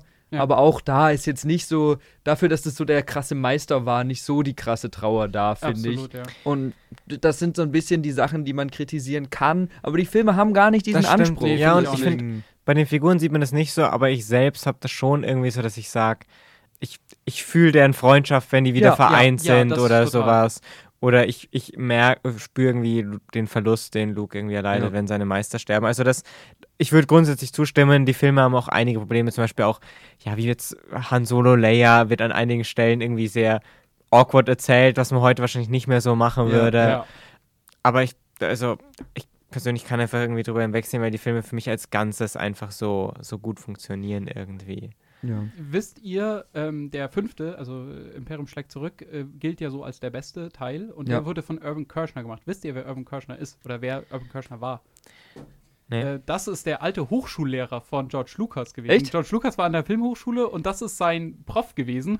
Und stellt euch mal vor, ihr habt jetzt halt einen Prof und ihr lasst dann irgendwann, ihr macht einen Film und ihr sagt dann dem Prof so, ja, mach du halt das Sequel. Wie geil. Und ähm, Irvin Kershner, und da müssen wir noch mal ganz kurz zurück zu den Prequels schauen, in dem Sinne, dass äh, George Lucas ja dafür bekannt ist, gerade in den Originalen, dass er ganz viel da immer noch im Nachhinein verändert hat. Ja. Und da hat er tausend neue Special Editions rausgebracht, wo er irgendwas verändert hat. Und deswegen sehen die Prequels auch so aus, wie sie sind. Und deswegen ist da so viel digital, weil George Lucas immer im Nachhinein, der hatte zwar ein Skript, aber hat immer im Nachhinein alles umgeschnitten Ja. und alles umgebastelt. Und dann hat er halt noch mal irgendwas reingemacht. Und dann hat er das halt digital verändert, weil da bist du halt immer, sage ich mal, flexibel Ja. wenn du nicht so viel in Camera einfängst. Und in den Originalen, Urban Kirschner wusste das, weil er ja Prof von Ja. George Lucas war und hat deswegen für im Imperiumstück zurück, hat er so wenig Takes von allem gemacht, wie er irgendwie nur konnte. Also er hat versucht immer nur ein, zwei Takes zu haben, damit George Lucas im Nachhinein nicht irgendwie tausend Sachen wieder umschmeißt und ja, dann schneiden wir das Ja. rein und dann Ja, schneiden wir das raus und so.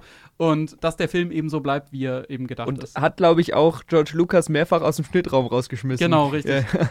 Ja, weil George Lucas immer reinfunken wollte. Aber ja. Und da, das finde ich aber auch spannend. Episode 5, der wirklich ja, Felix wird in den nächsten Wochen nochmal bei uns auf YouTube ein kleines Special dazu machen, wie wir als gesamtes Your Watchlist-Team die Star Wars-Filme ranken werden und so, da bin ich sehr gespannt drauf. Aber Episode 5 wird bestimmt relativ weit oben mit dabei Ja, sein, absolut. weil jeder diesen Film liebt, aber als er im Kino war, war der ja ein Flop. Also Ja. der ist ja im Kino nicht gut angekommen und ist so sehr kritisiert worden, dass Episode 6 dann wieder den Ton verändert hat. Weil Ja. 5 ist der düsterste Film von allen Ja. und, Und- da haben ganz viele Leute gesagt, das wollen sie nicht sehen, das passt für sie nicht in dieses positive, hoffnungsvolle Bild, was Episode 4 gezeichnet hat. Ja. Und deswegen haben wir dann in Episode 6 wieder ein bisschen leichteren Ton und so Sachen wie die Evox drin oder so. Die sollten da ursprünglich gar nicht drin sein, aber das war eine Antwort darauf, dass 5 als zu düster galt. Nicht nur das, es gab ja ursprünglich auch Pläne, dass ich weiß nicht, ob Luke, also noch einen düsteren sechsten Teil, dass Luke nicht sterben sollte oder böse werden sollte und Leia praktisch dann die Ja. Ja. Jedi-Heldin sein Ja. soll, äh, werden würde. Und äh, also auch nochmal, dass der, der, der nochmal draufsattelt eigentlich auf dem fünften, hätte ich auch sehr gerne gesehen, Ja. so einen richtig düsteren sechsten. Ja. Äh, aber ich bin auch so zufrieden mit der Trilogie. Zum, zu dem Plot-Twist im fünften Teil, also dass Darth Vader Lukes Vater ist, Ja. das ist ja nicht von Anfang an geplant gewesen. Ich weiß nicht, ob ihr das wusstet. Das war nicht von Anfang an der Plan. Es gab da verschiedene ähm, Möglichkeiten und George Lucas hat das im Endeffekt ganz am Schluss dann noch reingeschrieben, Mhm. dass er eben der Vater ist. Und das stand auch nicht im offiziellen Skript. Das heißt, er hat dem Schauspieler, also da stand irgendeine Platzhalterline praktisch dafür drin und äh, Luke schreit dann halt so nein. Und das wurde ganz kurz vorher praktisch erst geändert, damit das nicht irgendwie leaken kann. Aber es ist dann trotzdem geleakt, Ja. weil David Browse, der, Ja. der ähm, in dem Kostüm von Darth Vader drin steckt und so, wohl allgemein äh, ein bisschen Stress mit George Lucas hatte Ja. und die nicht so eine richtig gute Beziehung miteinander hatten und der dann einfach das irgendwann in einem Interview erzählt hat, Genau. bevor der Film rausgekommen ist. Ja. Also, ähm, ja, ich weiß nicht, da kommen wir vielleicht später bei den Rankings dazu, Mhm. wie ihr die ranken würdet. Vielleicht jetzt nur zum sechsten, weil zu dem haben wir noch gar nichts gesagt. Was sagt ihr zu den Ewoks? Seid ihr Fans? Seid ihr keine Fans? Ich bin jetzt kein großer Fan, aber ich finde es jetzt auch nicht. Sie zerstören jetzt nicht für mich den Film wie Jar Jar. Ich Mhm. finde teilweise ist es sogar ganz. Also Ja. das Grundprinzip von einem Waldvolk, das da auf die Sturmtruppen irgendwie Ja. die überfällt, ist eigentlich auch ganz cool. Ich finde die eigentlich ganz nett. Aber der Handlungsstrang ist jetzt nicht der, der stärkste, der stärkste Aspekt des Films. Deswegen finde ich den sechsten auch nicht ganz so gut wie andere Teile, weil der halt für mich so ein paar Schwächen hat, wie die E-Box oder auch, ich bin auch kein großer Fan von dieser Anfangsszene mit Jabba und sowas, aber das ist persönlicher Geschmack. Also. Mhm. Also ich finde, ich sehe es ein bisschen so wie du. Ich finde die eigentlich gar nicht schlimm. Es ist ein bisschen so, du erzählst mit diesem sechsten Teil eigentlich das große Finale und gehst ja auch am Ende, wirst du ja ganz groß im Scale und dann die Sache mit dem Imperator und so. Und ich finde, dass die Evox da so ein kleines bisschen fehl im Platz wirken. In diesem Mhm. epischen, großen, alles zu Ende führen. Dann sind so die kleinen so, hihihi. Mhm. weiß ich nicht, das passt nicht so 100%. Trotzdem finde ich sie auch bei weitem nicht so unangenehm wie andere äh, Comic Relief Figuren und ja. Ja. Äh, Ich, also ich mag die E-Box, ich finde die find sie cool, aber ich finde, also ich verstehe, was viele dran kritisieren, aber ich finde, Star Wars war für mich viel mehr immer Märchen, als dass es ein, ja, ein Science-Fiction, also dass es tatsächlich irgendwie logisch ist. Und ich finde, deswegen hat es für mich auch immer reingepasst. Für mich war Star Wars immer ein Märchen, halt mit, ja, Ritter in Space im Endeffekt. Natürlich, aber ich hätte trotzdem lieber die düstere Version Ja, gesehen. ja. Aber ja. Ja. Ja. Vielleicht noch ein Fun-Fact, der mir eingefallen ist. Äh, wusstet ihr, dass sie in Episode 5 äh, Han Solo einfrieren, weil sie nicht wussten, ob er im sechsten Teil noch Ja. dabei ist? Ja. Das fand ich auch richtig witzig, weil Ja. sie ähm, eben Harrison Ford hatte noch nicht den Vertrag unterschrieben für den letzten Teil. Dann haben sie ihn in Carbonit eingefroren, damit sie im schlechtesten Fall sagen können, ja, der steht einfach eingefroren in irgendeiner Ecke oder ist tot oder so. Ja.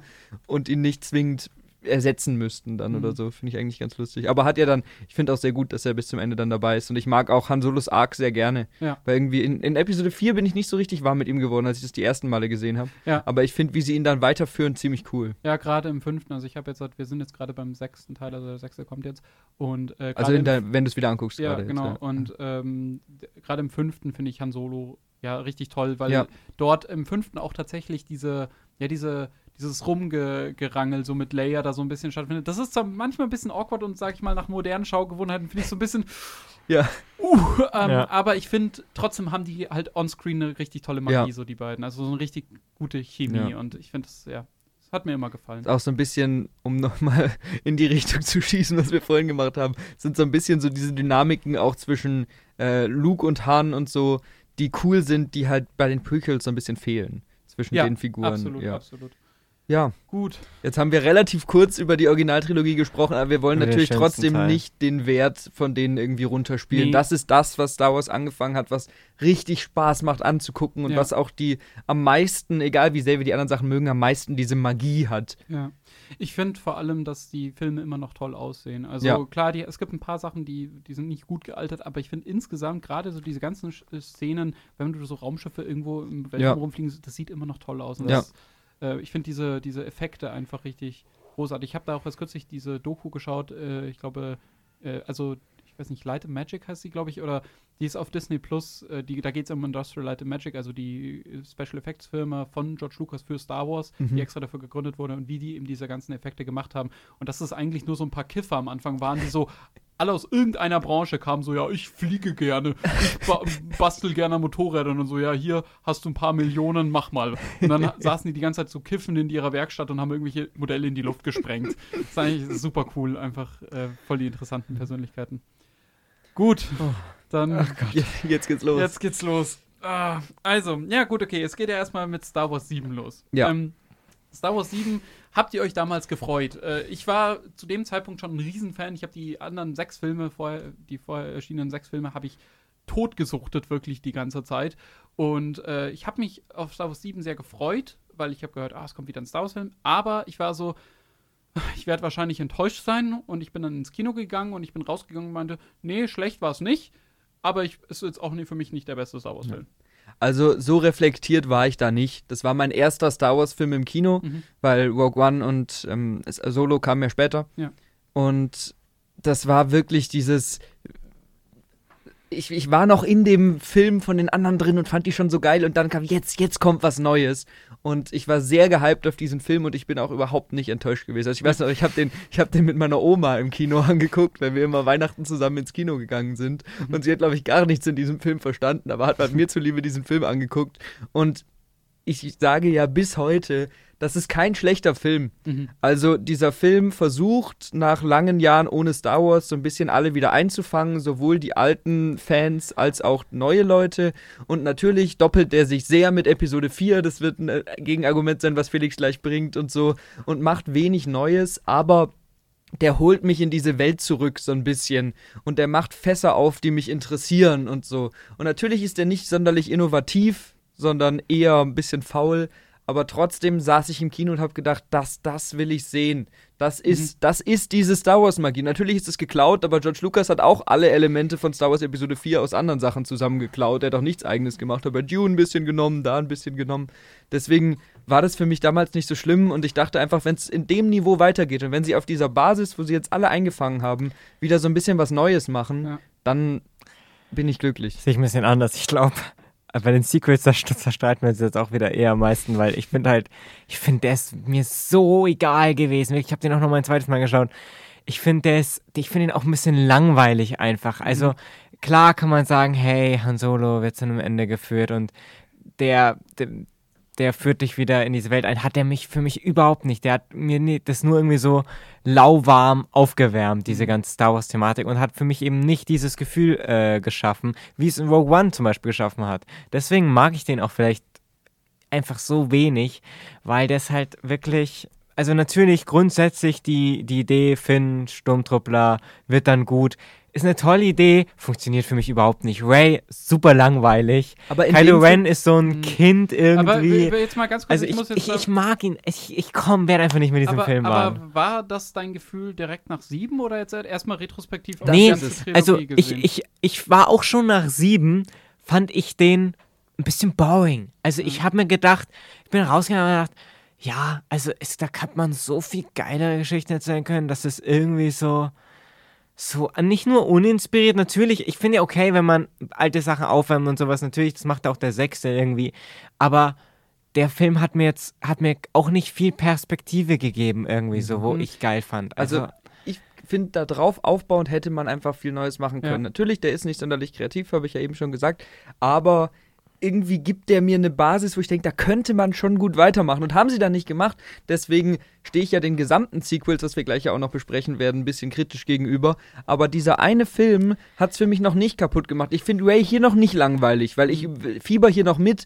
Wer sind ihre Eltern? Ja, so, okay, was du- ist es? Das, da da, da überlege ich noch, was ist es? Und Kylo Ren, finde ich, ist eigentlich eine sehr, sehr spannende Figur, weil der ist nicht der eiskalte, klassische Bösewicht, der ganz rundum böse ist, ohne Motivation, sondern der hat eine Art von Motivation. Der ist noch nicht rein böse, der ist ein unsicheres Kind. ja, und ich finde, das ist einfach nur. eine Konzeption von Figur, die wir in Star Wars noch nie hatten. Und da macht es dann doch irgendwie was Neues. Und auch, dass sie sich trauen, Han Solo zu töten, sind alles Ja Sachen, gut, den, da- das haben sie sich auch nur gemacht, weil er halt nicht mehr wollte. Aber natürlich, okay, aber ist schön gemacht. Okay, Ja, ich muss jetzt ich hier ja, auch mal was dazu sagen. So, also ich gebe David erstmal recht. Äh, ich finde, was der Film für mich geschafft hat, er hat mich total wieder in diese Welt reingezogen. Ich fand die Charaktere toll. Also ich hatte, also Finn am wenigsten noch, aber ich fand gerade Ray war, finde ich richtig interessant. Ich mochte Kylo Ren. Ich mochte, ich fand interessant, wer ist denn Snoke. Ich fand dieses ganze neue Gefüge cool. Ich finde, der hatte einen tollen Look, der Film. Und was J.J. Abrams einfach kann, ist, finde ich, so eine sehr schöne Charakterdynamik erzählen. Und äh, das schafft er in dem Film. Ich finde, gerade Finn und äh, Ray haben, als sie da auf dem Millennium Falcon sind, hat, haben die so eine schöne äh, Dynamik, wie die sich so kabbeln und irgendwie doch mögen. Und ja, das finde ich, hat alles geschafft, äh, hat der Film alles richtig toll gemacht. Aber was er nicht so gut gemacht hat, klar, dieses, ähm, ja, diese Story, dass sie sich wieder doppelt, das war natürlich ein großer Kritikpunkt. Aber was er richtig toll geschafft hat, ist äh, zum einen diese Charakterdynamik zu erzählen und mir Bock auf mehr zu machen. Und äh, das haben, das hat wirklich so diese äh, Magie für, wieder für mich so richtig angefacht. Ich hatte richtig, richtig, richtig, war richtig gespannt auf den nächsten Ja. Teil. Und als es hieß, ja, nächstes Jahr kommt erstmal Rogue One, dachte ich mir, boah, bitte nicht, ich will Star Wars 8 sehen und nicht blödes Rogue One. Ich will nicht den Scrolltext von Episode 4 nochmal als Film sehen, brauche ich nicht. Habe ich im Nachhinein doch gebraucht, aber ich finde, Star Wars 7 hat diese ganzen tollen Momente und der hat ein unfassbar tolles Pacing. Der hat, der hat dieses Slow and Fast, das ist auch das, was J.J. Abrams seinen CutterInnen gesagt hat, wie sie diesen Film schneiden sollen. Und ich finde, der hat ein unfassbar tolles Pacing. Und was auch noch ist, ich finde, der hat viel Humor, der hat mehr Humor als fast alle Star Wars-Filme, die zuvor kamen. Aber ich finde, gerade in Star Wars 7 funktioniert es für mich. Ich finde es cool, wenn BB-8 mit diesem Ja. Feuerzeug so einen Daumen hoch macht. Oder oder wo, wo äh, Kylo Ren, wo er irgendeine schlechte Nachricht bekommt und er zerhackt so diesen Computer und dann diese und es fliegen nur so Teile aus dem Raum raus und die Sturmtruppen denken sich so, oh fuck, nee. Und ge- drehen wieder um. Ich finde, das hat da funktioniert. Das war so richtig charmant irgendwie. Und er hat Practical Effects. Ja. Ja. äh, Herzlichen Glückwunsch. Also ich meine, ich schimpfe ein bisschen zu sehr auf den Film. Objektiv betrachtet ist das auf jeden Fall nicht ein, kein Kata ein katastrophaler Film oder sowas. Ich glaube halt einfach, für euch hat er dieses Star Wars-Feeling wieder geschaffen. Ja.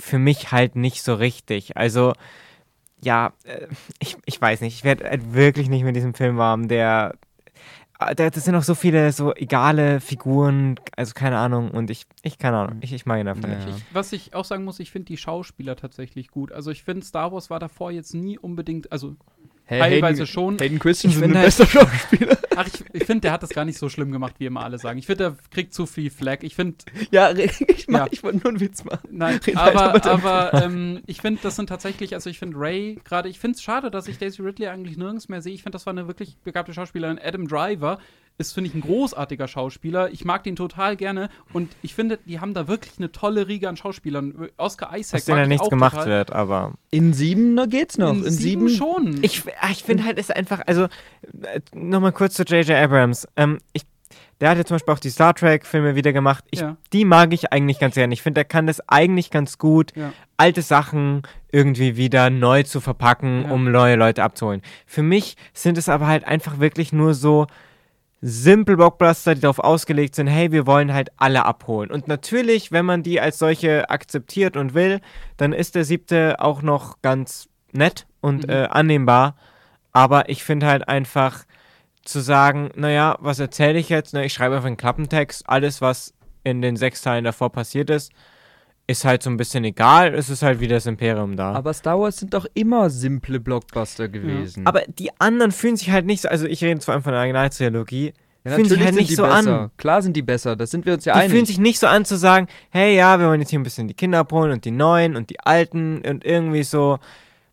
weil das Filme aus den 80ern sind und nicht aus den 2010er Jahren. Das ist Ja. einfach eine andere Zeit. austauschbarer Einheitsbrei. Aber ich Ja. habe genug geschimpft. Gut, ich, ich Ich finde, jetzt nicht. können wir ja vielleicht ein bisschen überleiten, weil darf ich? Ja. Ich würde noch eine Szene will ich kurz ansprechen und zwar die, wo Han Solo eingeführt wird. Das ist nämlich die einzige Szene, die für mich in dem Film, also ich habe davor das Pacing gelobt und ich mag das total in Star Wars 7, aber ich finde, das ist die Szene, die komplett mich immer so rausreißt, weil ich finde, diese Villains, gegen die er da kämpft, mit diesen Monstern an diesem Bo die sehen aus, als wären sie straight up aus Guardians of the Galaxy Ja, geflogen. das Das, sind halt so, das ist halt so das, ja, das, äh, ja, die sehen halt aus wie so, Sca- wie heißen die? Revengers? In, Ja. in genau so sehen die aus. Ich Ja. finde die irgendwie ein bisschen affig. Ja. Aber sonst mag ich den sehr. Aber abgesehen davon, selbst wenn wir den als uninspiriert teilweise sehen, finde ich, kann man sich einigen, dass Star Wars 7 versucht, so ein bisschen an der Stimmung zu bleiben und an dem Vibe zu bleiben, den die Originalfilme einfangen. Vielleicht Ja. ein bisschen faul, aber sie Boring. versuchen, sie versuchen in der Art, wie dieser Film funktioniert, wie der geschnitten ist, Ja. wie die Practical Effects sind, wie die Figuren geschrieben sind, versuchen sie dieser Welt treu zu bleiben. Und dann kommt fucking Ryan Johnson Ja. und hält uns so einen dicken Mittelfinger ins Gesicht Ja. und sagt, nee, ich mache jetzt alles, was nichts mit Star Wars zu tun hat in den Film und mach's zu Episode 8. Und das ist mein größtes Problem mit diesem Film, weil es ist wahrscheinlich auf dem Papier gar kein so schlechter Film.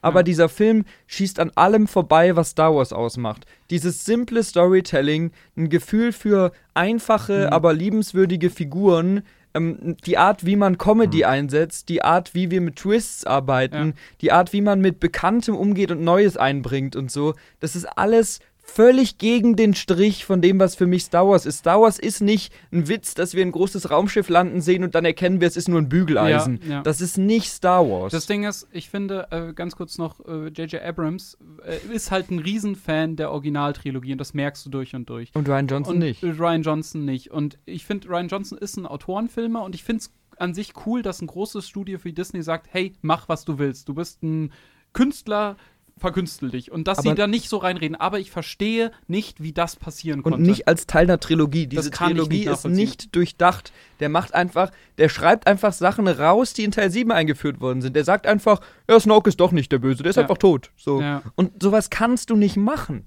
Aber ich finde, also ich bin auch kein Riesenfan von Teil 8, aber ich finde, dem Film vorzuwerfen, dass er neue Wege geht, ist auch nicht so richtig, weil ich finde halt zu Doch, sagen, doch. Weil, nein, nein, ich finde, wenn du sagst, okay, ich möchte Star Wars, dann möchte ich immer nur dasselbe sehen, Nein. dann sagst du doch, doch, das sagst du ja damit. Nein, ich sage, ich möchte, dass ein Film sich an Regeln hält, die die Star Wars Welt hat. Ja. Und der darf neue Arcs erzählen. Und von mir Ich aus finde- darf der halt. aber was du gerade sagst, lass mich bitte ausreden. Nein, von mir aus darf der Snoke auch töten. Aber der ist von seiner Stimmung her, ist dieser Film nicht Star Wars. Der führt Regeln ein mit diesen komischen Machtvisionen und so, die wir noch nie hatten.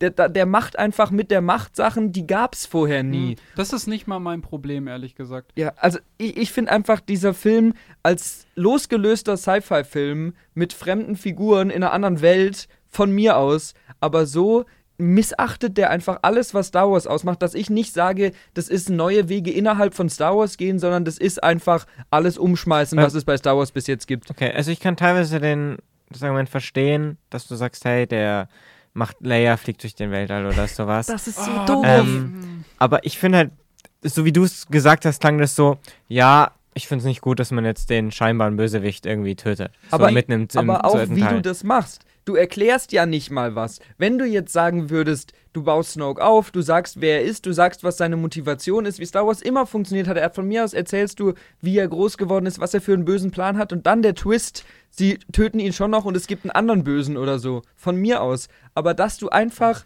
den Big Bad völlig ohne Erklärung, ohne Erläuterung, ohne zu sagen, wie der aufgestiegen ist, einfach als egale Figur abstempelst, tötest und sagst, ja, jetzt ist Kylo Ren ich der finde, das Böse. ist ein Nee. grundlegendes Problem einfach der Sequels, dass die unstimmig zueinander sind. Ja, nee, aber das, aber- ich, ich würde nicht mal sagen, dass Star Wars 8 reinfunkt, was, also klar, was Star Wars davor irgendwie aufgebaut hat, aber ich finde vor allem, dass J.J. Abrams auf dieses Mystery-Box-Prinzip gesetzt hat. Das macht er immer. Er sagt halt, oh, wer ist Ray? Wir wollen ja alle herausfinden, wer sind ihre Eltern, was David ja vorhin auch gesagt hat. Und ich finde, damit hat er eine Richtung vorgegeben und hat diese Vision eingebaut Ja. und alle denken sich, das ist natürlich auch eine Schwäche, weil ehrlich gesagt, dieses Lichtschwert, das Ray da findet, das ist nicht, das bedeutet ihr ja nichts. Aber wir als Fans Ja. wissen, ah, das war Anakins und dann Lukes Lichtschwert und das ist halt äh, nostalgisch aufgeladen.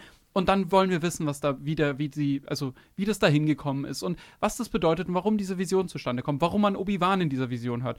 Und wir schauen jetzt noch mal ganz kurz, die, die letzte Szene von Star Wars 7 ist, wo Ray dieses Lichtschwert Luke übergeben will.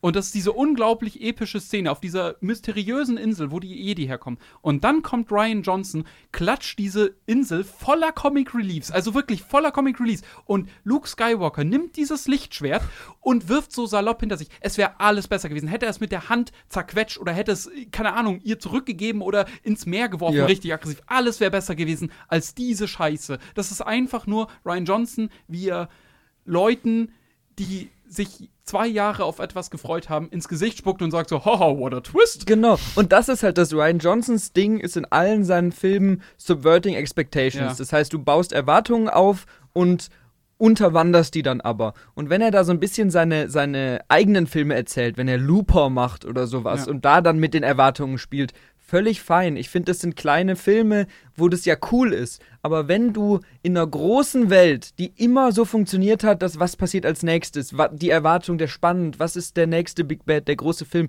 wenn du da dann alles, was der Vorgängerteil aufbaut, also den Bösewicht, das mit dem Lichtschwert, mit Rays Eltern, wenn du das alles einfach sagst, oh, ist egal. Ja. Alles, wo der erste Film gesagt hat, so bauen wir Spannung auf, das sind die offenen Fragen. Ja. Sagt er bei allen, egal.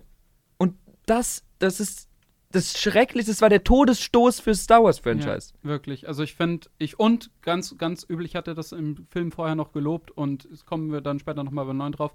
Ich finde den Humor in dem Film absolut fürchterlich. Also gerade diese Szene mit dem Lichtschwert habe ich ja gerade schon angesprochen, aber auch in der ersten Szene, ich saß drin und dann kommt ein fucking Telefonstreich und ein Mutterwitz und ich denke mir so, was ist das hier? Was, was schaue ich hier an? Das, das ist Spaceballs, das ist fürchterlich, hört auf damit. Und ich weiß noch, ich saß, ich habe das danach sogar noch in irgendeinem Podcast gehört.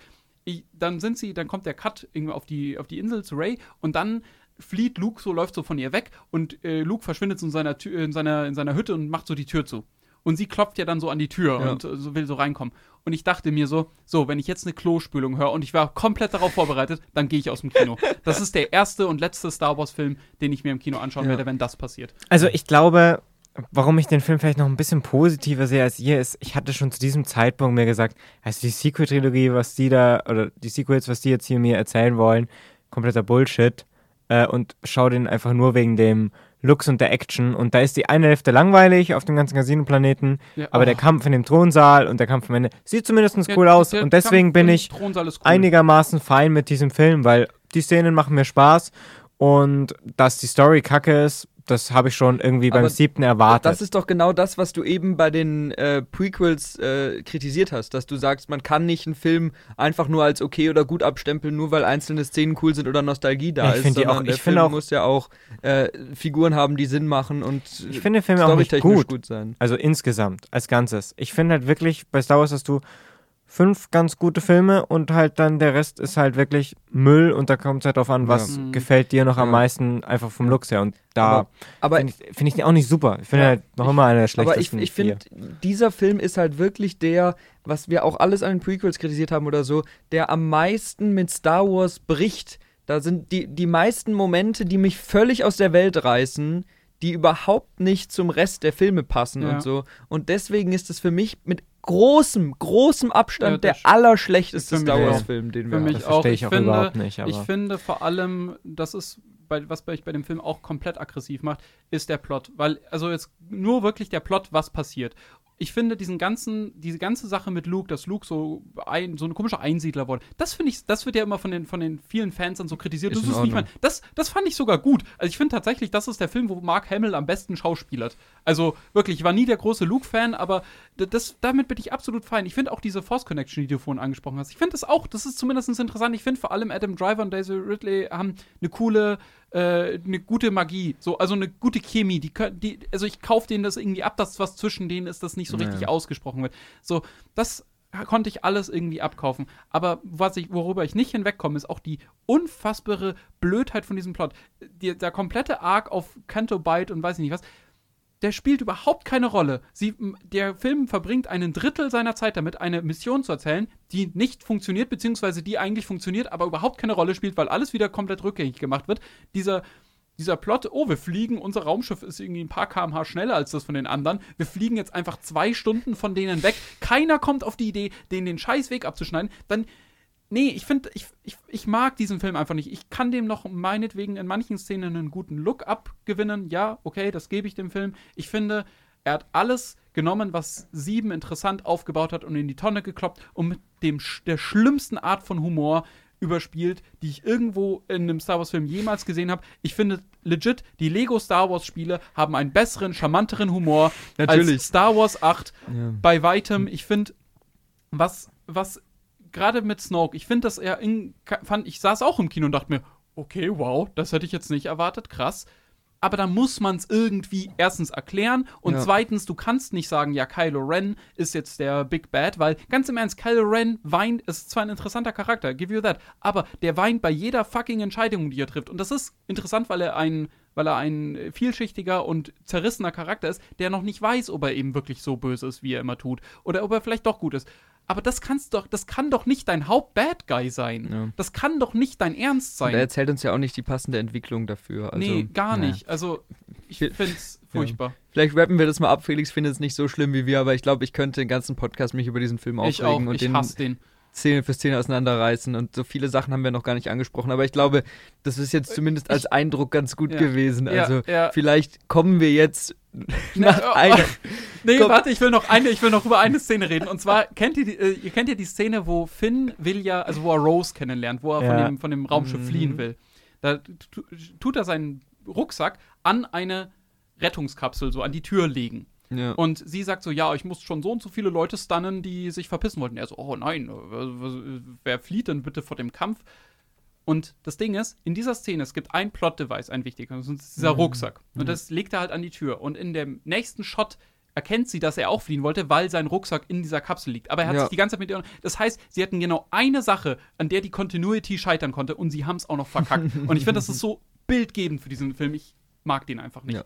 Und ich werde ihn niemals mögen. Ich habe ich versuche den immer wieder zu mögen, aber ich bin dann immer den ersten fünf Minuten schon so, nee, fuck, nee, nee, Ich kann mir das nicht wie, geben. wie invested du bist. Ich, in- ich, ich diesem glaube, es gibt, es gibt niemanden, es gibt niemanden, also es gibt keinen Film, den ich so, gegen den ich so passioniert was habe wie Star Wars Ja. 8. Ah, das ist schön, das teile ich ja mit dir. Aber jetzt kommen wir vielleicht zum letzten Film, dann haben wir Der mit Abstand der schlechteste Na, Film. dann, dann haben wir nach eineinhalb Stunden endlich mal alle Filme durchgesprochen.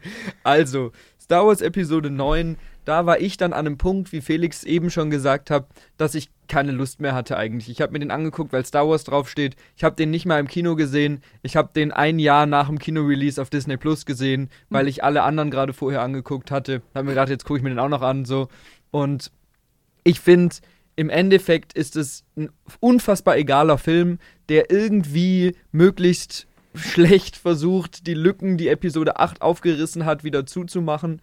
Aber ich fand den nie so schlimm. Ich fand den einfach nur irrelevant. Der ist so egal, der ist total konstruiert. Somehow Palpatine returned. Das ist total also ich finde das schwachsinnig. allein also, einfach zu sagen, ich zerfleisch die, die Originaltrilogie mit einem Satz und somehow ja, äh, der Erklärung. Klar, und ist und dann, schlecht. dann jammert ihr bei Star Wars 8 über Erklärungen. Hätte man ja in Star Wars 9 noch liefern können. Lässt du mich zu Stattdessen Ende ist reden das noch? eine Erklärung. Also ganz ehrlich. Ja, natürlich ist es schlecht, aber ich finde, der, der greift für mich wieder ein bisschen mehr klassische Star Wars-Stimmung und klassische Star Wars-Tropes auf. Du hast wieder klar die Guten, klar die Bösen, ähm, die große Flotte gegen die andere große Flotte und so. Und natürlich sind da dumme Ideen drin und ich habe den ja auch bei, würde den bei meinem Ranking irgendwo ganz unten reinpacken, aber der Film ist mir dann irgendwie zu egal, um mich großartig darüber aufzuregen, weil ich finde einfach, sie versuchen schlecht das zu, zu lösen, was Episode 8 kaputt gemacht hat. Also ich mache eigentlich vor allem Haupt Episode 8 dafür verantwortlich, dass Episode Ja. 9 so schrecklich Ich meine, ist. ja weil- in Episode 9 noch immer eine Geschichte zwischen Ray und Kylo Ren erzählen können. Ja, machst du ja auch, aber auch Ja. schlecht. Eine Liebesgeschichte, wie sie sich küssen am Ende. Ich wollte mir den Kopf schießen.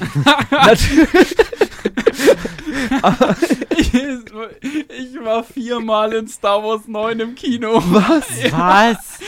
Wie? Ich habe den einmal im Kino gesehen, seitdem Ich hab- nie nein, wieder. Ich habe hab den, ähm, ich habe den am äh, gerade gleich, wo er rausgekommen ist, hatte ich den auf Englisch mir angeschaut äh, und dann habe ich ihn nochmal auf Deutsch gesehen und dann war mir mit einem anderen Kumpel langweilig und bin ich nochmal rein, aber ich hatte davor schon einen meiner ältesten Kumpels versprochen, dass ich mit ihm nochmal Star Wars schaue und dann haben wir eben nochmal Star Wars angeschaut.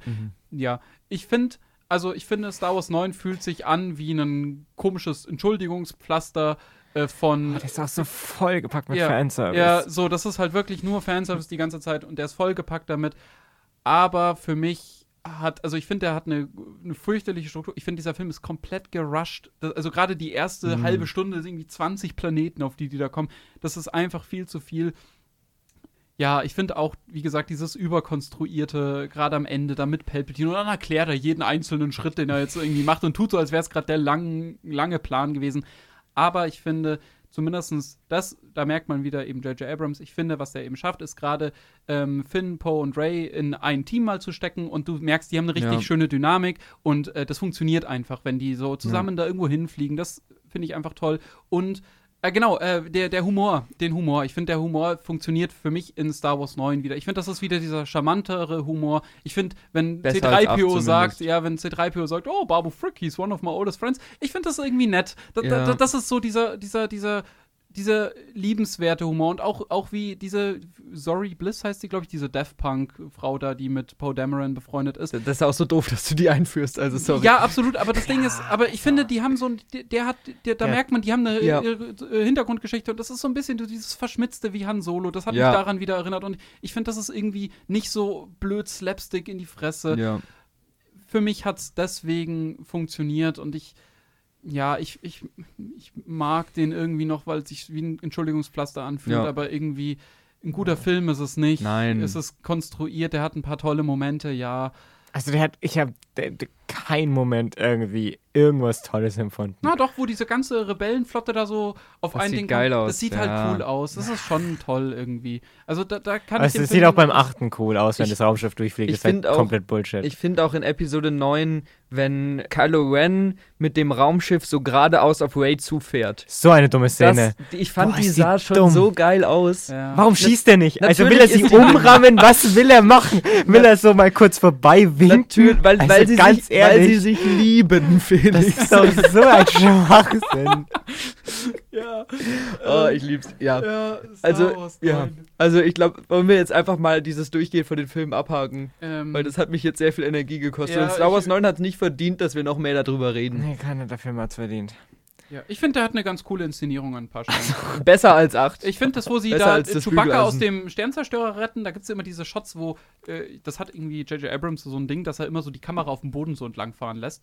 Entweder auf die Leute zu oder so von den Leuten weg und dann laufen sie durch diesen Korridor und schießen so Sturmtruppen links und rechts praktisch weg und die fallen dann immer so von links und rechts ins Bild. Das ist cool inszeniert. Ja. Also, ja.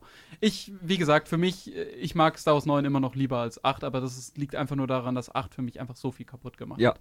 Schön gesagt. Gut. Ähm, jetzt hat, haben wir noch ein paar andere Sachen und zwar, wir, wir mögen ja irgendwie die Charaktere und äh, es gibt jetzt verschiedene Kategorien. Wollen wir zuerst mit den Villains vielleicht anfangen? Ja. Okay. Okay. ja, fangen wir mit den Villains an. äh, mein Lieblingsvillain ist tatsächlich der Imperator. Ich finde es einfach geil, wie das ist immer so dieser Teufel und immer mit seinem, wie er, das, wie er das, die Sachen so betont und Ja. ich finde das einfach großartig. Dann immer so, ah. ich finde auch diese Theorie cool, dass der Imperator einfach so ein zutiefst depressiver Typ ist und einfach jeden Typen, also in Star Wars 9, in Star Wars 6 macht er das bei Luke und immer so, ja, st äh, streck mich nieder mit deiner Waffe und eigentlich ist er nur so ein depressiver Typ, der endlich mal will, dass er umgebracht Aber wird. ich glaube, ich wäre auch depressiv, wenn ich schief von Vornamen heißen würde. Doch, Also, ich mag den Imperator, der Ja. Imperator ist das ist cool. dein Lieblingsbösewicht? ja, eigentlich schon. Okay. Weil ich habe Darth Vader tatsächlich nie so als vollen Bösewicht Ja. immer nur gesehen, weil ich wusste, dass er halt wieder gut wird Mhm. und dass er halt Anakin drin steckt irgendwie. Und deswegen habe ich Darth Vader nie so als diesen, ja, diesen krassen Bad Guy, der dieser ultra böse Bad Guy so Ja. erlebt. Ja. Deswegen bei mir der Imperator. Okay. Also mein Lieblingsbösewicht ist, glaube ich, Count Dooku. Mhm, okay. Weil ich, ich finde einfach, der Christopher Lee ist so ein guter Schauspieler und der hat so eine, so eine Präsenz, wenn der im Bild steht und so böse guckt. Ich mag das einfach. Natürlich ist der keine durch äh, ausgearbeitete Figur, klar, das ist so ein bisschen einfach so ein cool, einfach cool. Aber die wenigsten, abgesehen von Darth Vader, ähm, sind wirklich durchdachte Antagonisten. Vielleicht noch Kylo Ren am meisten. Mhm. Aber ansonsten, ja, ich, ich liebe einfach, wie der auftritt, wie der da steht und wie er dann auch, wenn du in, am, am Anfang von Episode 3, kurz bevor er stirbt, wie du so in seinen Augen siehst, so fuck, jetzt erkennt er, was der Imperator da gerade macht. Mhm. Das ist einfach geil. Ich, ich finde den einfach, ich mag den gerne. Auch durch, durch Clone Wars profitiert er dann noch mal mehr. Also, Ja. Fan. Ich bin überrascht, David, dass ich jetzt sowas wie Newt Gunray oder sowas erwartet. Aber not bad. Reden wir nur über Filme oder generell? Äh, auch? Serien kannst du. Weil dann würde ich nämlich sagen Grand Admiral Thrawn. ah, ja, Grand doch. Admiral Thrawn das ist der blaue ja, Typ ja, mit den ja. roten Augen. Der jetzt ähm, wahrscheinlich auch in Ahsoka wieder eine Rolle Ja. spielen wird. Der auf jeden Fall hat man ihn schon mal im Trailer gesehen. Der kommt in Rebels eben, ist der sehr präsent. Da fand ich Mhm. ihn super. Ich habe den zuerst kennengelernt durch eben Hörspiele, die inzwischen ja nicht mehr zum, Legends zum, zum Star Wars Kanon zählen, genau. Und praktisch, äh, ja, von Disney gesagt wurde, das zählt jetzt nicht dazu. Aber da habe ich den kennengelernt, fand ihn super cool und ich mag einfach diesen durchdachten äh, Strategen, Ja. der es auch aus kleinen Sachen wahnsinnig viel rausholen kann, der so eine Kunstliebe hat. So, ich finde ihn einfach ja, wahnsinnig spannend. Ja. Das kommt Ja. natürlich nicht aus den Filmen vor, aber ja. Okay. Wollen wir weitermachen? Machen wir weiter. Dann äh, kommen wir zu den, also allgemeine Lieblingsfigur, das ist jetzt dann eher einer der guten Seite, würde ich sagen, weil wir hatten jetzt gerade die Villains. Ähm, habt ihr schon was, sonst, sonst kann ich auch ich muss noch mal kurz drüber nachdenken. Fang Ich finde das auch mal sehr an. schwierig, aber äh, sag mal du. Ja. Ähm, also bei mir, äh, ich habe da immer so drei Charaktere, die da immer, sag ich mal, reinfallen könnten. Und das ist zum einen für mich äh, Obi-Wan. Also ich habe Obi-Wan immer geliebt, gerade auch, weil ich die Prequels viel geschaut habe und ich mag Ewan McGregor total gerne. Und ich finde, Obi-Wan hat so diese, so eine, so eine, so auch so eine tragische Rolle, weil er ja irgendwie immer eigentlich immer nur alles gut machen wollte und dann passiert ihm einfach immer nur Scheiße. So dann passiert, dann wird seine Geliebte also in Clone Wars umgebracht und Anakin wird böse und ich finde vor allem, dass Obi-Wan so ein bisschen so ein Underdog ist, weil der ist nicht so krass mächtig eigentlich. Der ist halt einfach nur schlau und äh, gewieft und deswegen schafft das immer so. Obi-Wan war für, für mich immer ganz wichtig und toll und sonst ist es für mich Yoda. Äh, Yoda, finde ich, hat so eine. Der verkörpert so dieses Gute im Jedi-Rat, finde ich, und der hat immer so dieses. Ja, dieses herzlich Gute, aber weise trotzdem, weil ich finde, so Mace Windows zum Beispiel auch, eigentlich wird immer so als krasser Jedi dargestellt, aber ich finde, das ist immer so ein Arsch. Und ich finde, Yoda, Yoda ist halt so wirklich so ein herzensgutes Wesen und ähm, auch wie er dann mit den Kindern umgeht. Das ist zum Beispiel auch ein, tatsächlich ein schöner Moment in Attack of the Clones, auch wenn ich den nicht so mag, den Film, wo mit, wie er mit den Kindern so umgeht und dann so, oh, die, die, die, die, die Seele eines Kindes wahrlich wundervoll ist und so. Ich, ich mag ihn einfach total gerne. Und ich finde, das ist einfach so ein So richtig So ein- Rapist-Vibes. So. cooler, Sorry, ja. cooler, ähm, so ein cooler Charakter auch in Episode 5, wo Luke ihn kennenlernt und dann er so erstmal wie dieser Hillbilly so sich dann so durch sein ganzes Zeug Ja, fühlt. so und habe ich ihn immer gesehen. Ich fand den Ja. immer so ein bisschen schräg. So ich finde auch so, ja. wenn du so ein Kind bist und der ist so dein Meister, weiß ich nicht, ob ich das cool finden würde. Ja, doch, ich, ich Aber- weiß Yoda ja. bei mir, absolut. Also Charakter. Bei mir, ähm, ja, ich finde, das ist eine ganz, ganz schwierige Frage. Auf Anhieb würde ich, glaube ich, sagen Qui-Gon Jinn. Mhm.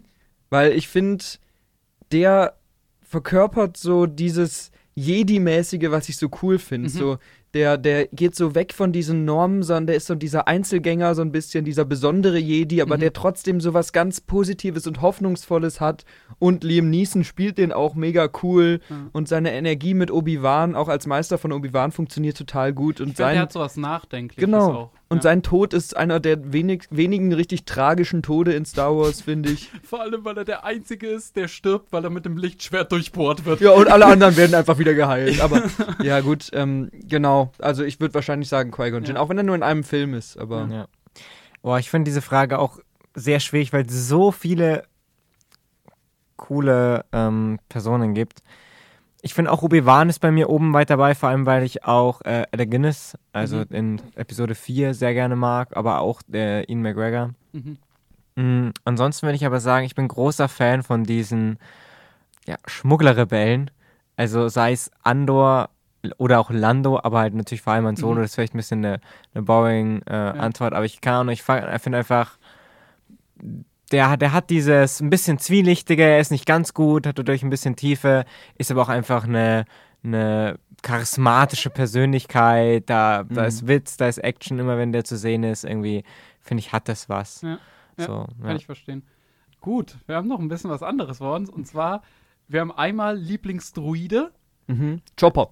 Chopper, Chopper. Ka- kann ich verstehen. Chopper ist- Chopper bei auch mir auf der weit zwei. oben. Aus, aus Rebels, dieser kleine Droide, weil der halt einfach immer so crazy ist. Ich, Ja. ich finde auch, er, er ist ja, glaube ich, in Rebels die Figur mit dem höchsten Killcount Ja. und will auch immer irgendwie so Leute umbringen Voll und der so. Psychopath. Finde ich sehr ne? witzig, auch in Ahsoka, auch wenn wir da nicht im Detail drüber reden, wenn er einmal irgendwie fünf Minuten auftaucht und dann gleich schon wieder sagt, ja, wir könnten ja dieses Raumschiff abschießen und es fällt in irgendeine Stadt und es sterben Tausende. So. Ja. Ähm, ich ich finde, der hat so dieses Verrückte, Ja. auf so eine angenehme Art ist der eben Comic Relief. Hm.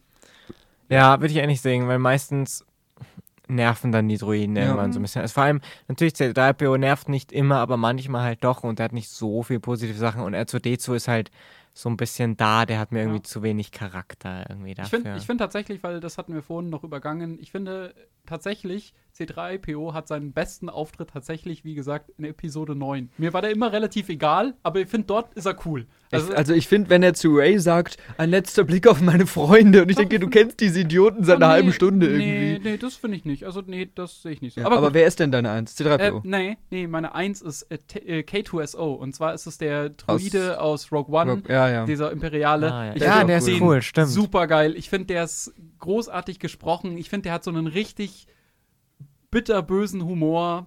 Und ich finde, das ist einfach eine, ich finde das einfach eine tolle Figur. Ja. Also ich schaue dem so gerne zu und ich freue mich auch auf Ender Z- Staffel 2, wenn der hoffentlich dann auch Ja. dabei ist und äh, da auch eine Rolle spielt. Also ich, da freue ich mich wirklich riesig drauf. Ja. Ich finde, der hat auch ein cooles Design.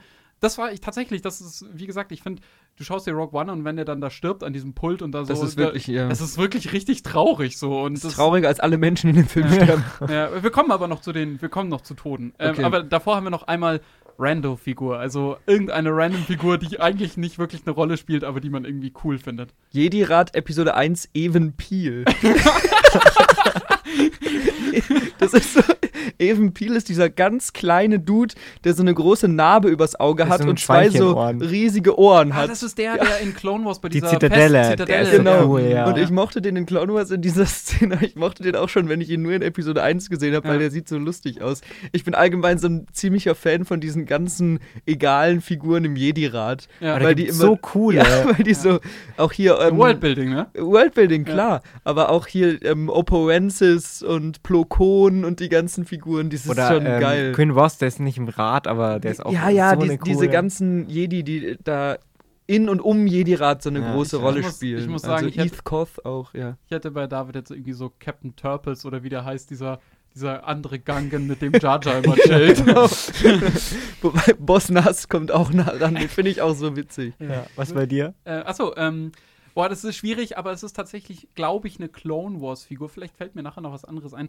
Aber ich finde, und das, es wundert mich, dass der bisher nicht wieder in den äh, Mando-Folgen und sonst irgendwo wieder recycelt wurde. Hondo Onaka. Das ist dieser, das ist dieser Pirat und ich finde ihn super cool. Ja. Also ich, ich freue mich jedes Mal, wenn der kommt, weil der immer irgendeinen komischen Business-Deal hat. So, Hondo! Felix hat ihn, als Felix zum ersten Mal Clown Wars geguckt hat, haben wir immer zwischendurch geredet und Felix war so, dieser scheiß Pirat ist schon wieder hier. Der geht mir so auf den Sack. Also mir ging auch immer auf den Sack, aber irgendwann habe ich mich dann schon ge gefreut, wenn er kommt. Oder tatsächlich, das war der, der Contestant dazu, ähm, wie heißt der, warte, jetzt ist mir schon wieder der, der, äh, der Name entfallen. Hier, Anakin Skla äh, Skywalker Sklavenhalter, wie heißt der nochmal? Äh, Watu! Watto, Watto, genau. Watto finde ich auch richtig cool. Ja. Ja. Ich finde Oh. die Rasse auch irgendwie nice, einfach. Also die, die ähm, kommen ja auch in Clone Wars dann noch Ja, ein bisschen ja. mehr vor. Oh, ja, bei mir, also einen, ich glaube, der hat nicht mal eine Sprechnote, äh, äh, Sprechrolle, aber ich hatte von dem irgendwie noch so eine alte Figur von meinem Star, äh, von meinem Vater, und zwar Lobot. Das ist der glatzköpfige Freund von Lando Ja, ja, mit stimmt. diesem Metallding Ja, ja, oh, als Ohren. okay, ja, das ist echt eine random Also der ist Figur. wirklich extrem random. Ich hatte gerade noch eine andere, aber die habe ich vergessen. Ich liebe auch ähm, Max Rebo, dieser Ja, kleine blaue Elefant aus Episode 4 und so, der immer die Musik Nee, macht. im sechsten kommt er, glaube der- raus. ich- ich Der ist dachte, der Jabba's, Jabba's Palast. Ist, ist der ich. nur im sechsten? Ich dachte, Ja. der wäre im vierten auch schon mal. Ja, vielleicht ist er ich nur auch, im Wenn ich sechsten. auch cool finde, ist dieser Tumorkopf, weil wie heißt der nochmal? Bib Fortuna heißt er, glaube ich. Der Oh, Dabagawanga. und, und natürlich, wer vielleicht fast schon so groß ist, ähm, Admiral Akbar. ja, Also, sehr geiler Typ. ist ja eine- Ah, ganz kurz, ganz kurz, da will ich nochmal ganz kurz zu, äh, zurück zu Star Wars. Ach, da gibt's ja, ich hasse La Laura Derns Figur. Äh, Ja. Admiral Holdo oder wie die heißt. Ja. Und warum? Warum hat man sie in diesem Film, wenn man Admiral Akbar haben könnte, der dieses Manöver fliegt? Warum? Dann hätte jeder gefeiert. Ja, äh, wirklich, Ja. naja. Gut, gut, traurigster Tod in Star Wars. Und ich habe da eine, ich habe eine eindeutige Antwort, ich kann auch gleich anfangen, Ja. weil ich, vielleicht braucht ihr kurz noch zum Nachdenken.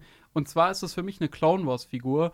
Und zwar Fives. Das ist der Klon, ähm, der Ja. bei diesem Squad dabei ist, der dann am Ende von diesem Order 66 Arc dann von äh, Captain Fox, glaube ich, umgebracht wird. Ja. Und ich fand, das ist tatsächlich, das ist ein Tod in Star Wars gewesen, der mich richtig mitgenommen hat. Es wäre sonst für mich, wie gesagt, K2SO gewesen, aber den hatte Ja. ich jetzt beim Druiden schon, deswegen will ich da Ja. Fives den Platz Ja. gern geben. Also bei mir sind es zwei, die mir einfallen. Einmal Qui-Gon natürlich. Also ich finde, in den Filmen ist das das, was mich mit am meisten mitgenommen hat. Und mir fällt gerade ihr Name nicht ein, aber die, die Fra Freundin von Obi-Wan, Ähm, Sa Satine Kreese. Satine Ja. Kreese, Ja. das finde ich jetzt auch, wie, wie sie dann von Darth Maul getötet wird, Ja, ist auch ein sehr emotionaler Moment. ja, Ja. absolut. Ich finde auch aus den Serien zum Beispiel Kanan Ja, Ken Jones, ähm, ja. aus, aus Rebels. ja. Hätten wir vielleicht Spoiler sagen sollen, aber egal. Ähm, Kanan finde ich irgendwie schon traurig, weil es auch ein bisschen so einfach überraschend kommt. Und ansonsten, ja, ich finde schon irgendwie pff, Rogue One generell einfach, bin ich schon ein bisschen emotional, so, wo zum Beispiel auch Saw Gerrera oder sowas stirbt, auch wenn man den nicht viel kennt oder sowas, ja. finde ich ist eine irgendwie eindrucksvolle Szene zumindest. Ich finde so richtig traurig mit Tränen schafft Star Wars nicht so oft. Ja. Hm, okay. Ja. Gut, habt ihr noch irgendwelche Toplisten, die wir ge gerne äh, machen können? Sonst, äh, ich, also ich bin gerne bereit. Was ist euer Lieblings-Klon-Captain? Boah, das, da bin ich nicht tief genug drin mit den Namen, das weiß ich nicht. Also ich mochte Wolf immer ganz gern. Ja. Das ist der, der hat dann so eine. Narbe im Auge. Das Ja. ist der von Plokon, der Captain. W- Und natürlich ist Rex einfach. Ja, Ihr, Rex wusstet ihr, ikonisch. warum äh, die ganze Zeit, also Captain Wolf, der hatte ja das Wolf-Pack, das sind die grauen Klone, ähm, warum die praktisch, also warum es die überhaupt gibt und warum die immer so eine viel coolere Rüstung haben als alle anderen. Warum? Das hat den einfachen Grund, dass Dave Filoni ein riesen Wolfs-Fan ist. und deswegen packt der Wölfe, egal wo, Ja. die ganze Zeit irgendwo rein. Das siehst du auch in Rebels, Rebels. Rebels, ganz, im- äh, ja. Und jetzt hat auch in äh, Ahsoka gibt es ja auch diese, diese zwei Bösen, Ja. praktisch, die haben ja auch so Namen und die sind nach so Wölfen. Nordische Mythologie. Genau, Wölfe, nordische ja. Mythologie. Und deswegen gibt es immer irgendwer, irgendwas mit Wölfen. Das findet man Ja. die ganze Zeit wieder. Okay, ich habe noch zwei kurze Toplisten. Bei mir ist es übrigens äh, Klon Captain. Ich glaube, Rex wäre die einfache Antwort. Boah. Also wenn es ein Klon-Captain sein muss, dann Rex wahrscheinlich. Ja. Ja, Okay. Habt ihr einen Lieblingsplaneten? ja habe ich. Sag. Äh, Kashyyyk, äh, das ist der Planet der Mhm. Wookiees, sieht man im dritten Teil und im Holiday Special. ähm, aber ja, doch, Kashyyyk ist mein Lieblingsplanet. Ich muss drüber nachdenken. ne? Boah, ich hab- muss auch kurz darüber nachdenken. Ich finde auch Kashyyyk ist sehr cool, weil es auch mal endlich kein Wüstenplanet ist, so richtig. Ja. Ja, ich mag hier diesen Klonplaneten. Ähm, Camino. Camino, Ja. wo einfach nur ganz viel Wasser ist. Äh, wi- wi- wisst ihr, warum das so ist? Also warum George Lucas diesen Planeten erfunden hat? Warum? Äh, weil, also zum einen, die hatten anscheinend eine riesige Naturkatastrophe und deswegen haben nur so die, die größten und tollsten aus der Rasse praktisch wurden in diese Stationen Ja. gerettet und deswegen haben die die Klontechnik überhaupt entwickelt. Ah. Und äh, George Lucas wollte einen Wasserplaneten für diesen Planeten haben, weil das praktisch das Leben aus dem Wasser entstanden ist, Ja. ja, auch auf der Erde und daher kommt dieser Mythos. Wie bei den Gangens. ja. Gungas. Also vom Aussehen her würde ich auch sagen, entweder Kashyyyk oder der Planet aus Rogue One. Ich weiß gar nicht mehr, wie er heißt. Scarif, der Scarif, genau. Aber so vom, wo man auch sehr viel coole Sachen erzählen kann, ist natürlich Coruscant, weil es einfach, Schluss- Ja, das Ja. ist auch ein geiler Planet. weil er einfach halt so viel dann da erzählen kann. Ich mag auch hier Mon Calamar. Ja, das ist ein bisschen boring, ist halt nur Wasser, ne? Ja, aber Irgendwie. Ja. ich bin Fan von Wasserplaneten. Okay, äh, äh, Raumschiffe. Genau, das wäre meine zweite Frage Genau, gewesen. äh, ich Euer Lieblingsraumschiff. Ein, mein Lieblingsraumschiff ist der Actus 2 Jedis äh, Abwehr Interceptor Fighter. Das ist der, das ist das äh, Raumschiff, das Anakin und Obi-Wan am Anfang vom dritten fliegen. ja. Genau, das ist mein diese, diese kleinen genau, diese, Jedi-Fighter. diese ja. Jedi ja. Genau, aus dem dritten. Die finde ich sehr geil.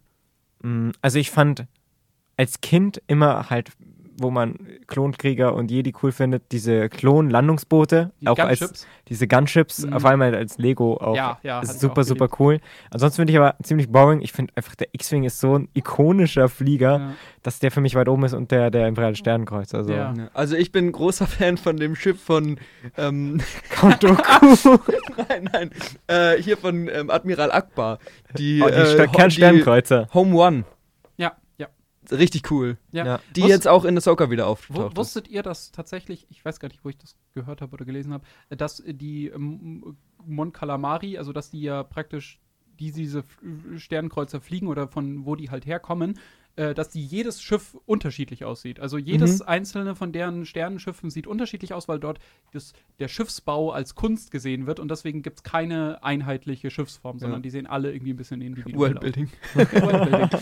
Ich finde auch witzig, ganz kurz noch bei den Mon Calamari, dass die einfach dauerhaft auf ihrem Planeten Krieg gegen diese anderen Unterwasserviecher Ja, haben, ja. gegen die Quoren. Die Quarren, ja, Die genau. Quoren. Ja. Ja, okay. Gut, ich, warte mal, ich hatte, ich hatte noch was.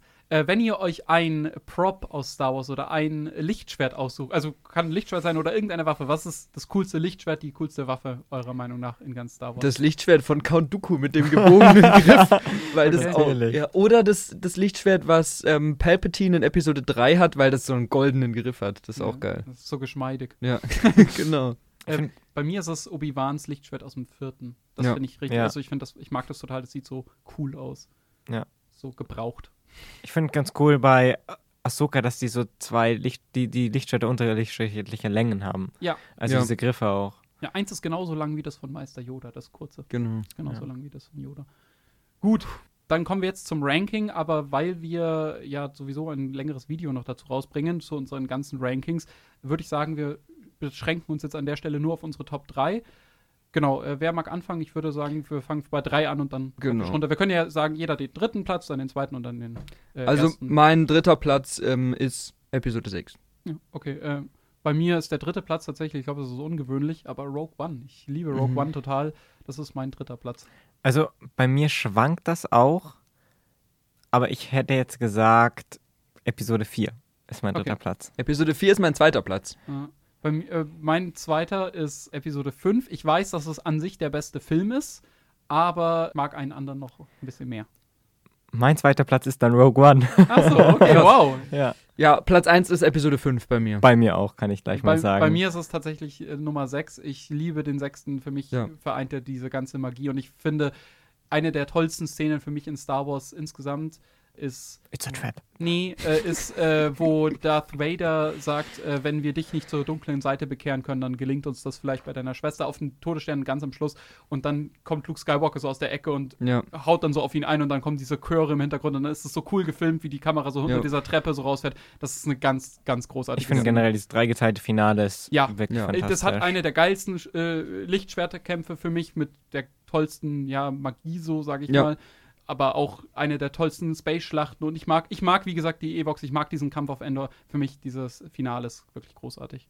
Aber dann sind wir uns ja relativ einig, dass die Originaltrilogie und Rogue One ganz oben Ja. dabei sind. Und was die anderen Plätze bei uns sind, gut, man konnte es jetzt mit Episode 8 ein bisschen raushören, aber das seht ihr dann in dem äh, Video bei uns auf YouTube bei Your Watchlist, was Felix irgendwann innerhalb der nächsten Wochen äh, rausbringen wird. Da bin ich auch sehr gespannt, was das ja, wird. auf jeden Fall. Ähm, vielleicht kommen wir jetzt halt noch ganz kurz zum, zur Übernahme von Disney von Star Wars. Weil wir haben jetzt halt ganz viel gehasst, vor allem bei den Sequels. Und ich bin, wie gesagt, äh, ja auch ein großer Fan. Und würdet ihr sagen, die Übernahme von Disney hat Star Wars Also, gut getan oder Ich nicht würde es erst getan? gerne noch mal kurz erklären für die, die das nicht wissen. Ja. Nachdem die äh, Prequel-Trilogie rausgekommen ist, war ja von Star Wars relativ lange wenig da. Es gab die Clone Wars-Serie, aber ansonsten kam da fast nichts. Und dann hat Disney äh, Lucasfilm gekauft und damit auch die Filmrechte an der ganzen Star Wars-Welt gekauft und hat die dann weiter aufgebaut. Und die ganze Sequel-Trilogie, ähm, Rogue One, Solo und fast alle Serien, abgesehen von Clone Wars, kommen eben aus dieser Disney-Ära. Ja, und sind Clone in- Wars, glaube ich, die letzte. Clone Wars, die Staffel. letzte Staffel, sind dann sozusagen im, im Nachhinein von Disney hinzugefügt worden. Und es gab ja vorher um Star Wars herum ganz viele Comics, Bücher, Hörspiele, was wir auch ein bisschen angedeutet haben, Computerspiele und so weiter. Und da hat Disney ganz klar gesagt, 90% davon ist in die Legends verlegt worden. Das heißt, es sind Sachen, die laut ja, offizieller Handlungsabfolge nie passiert sind in Star Wars, sondern die eher nur so Legenden sind.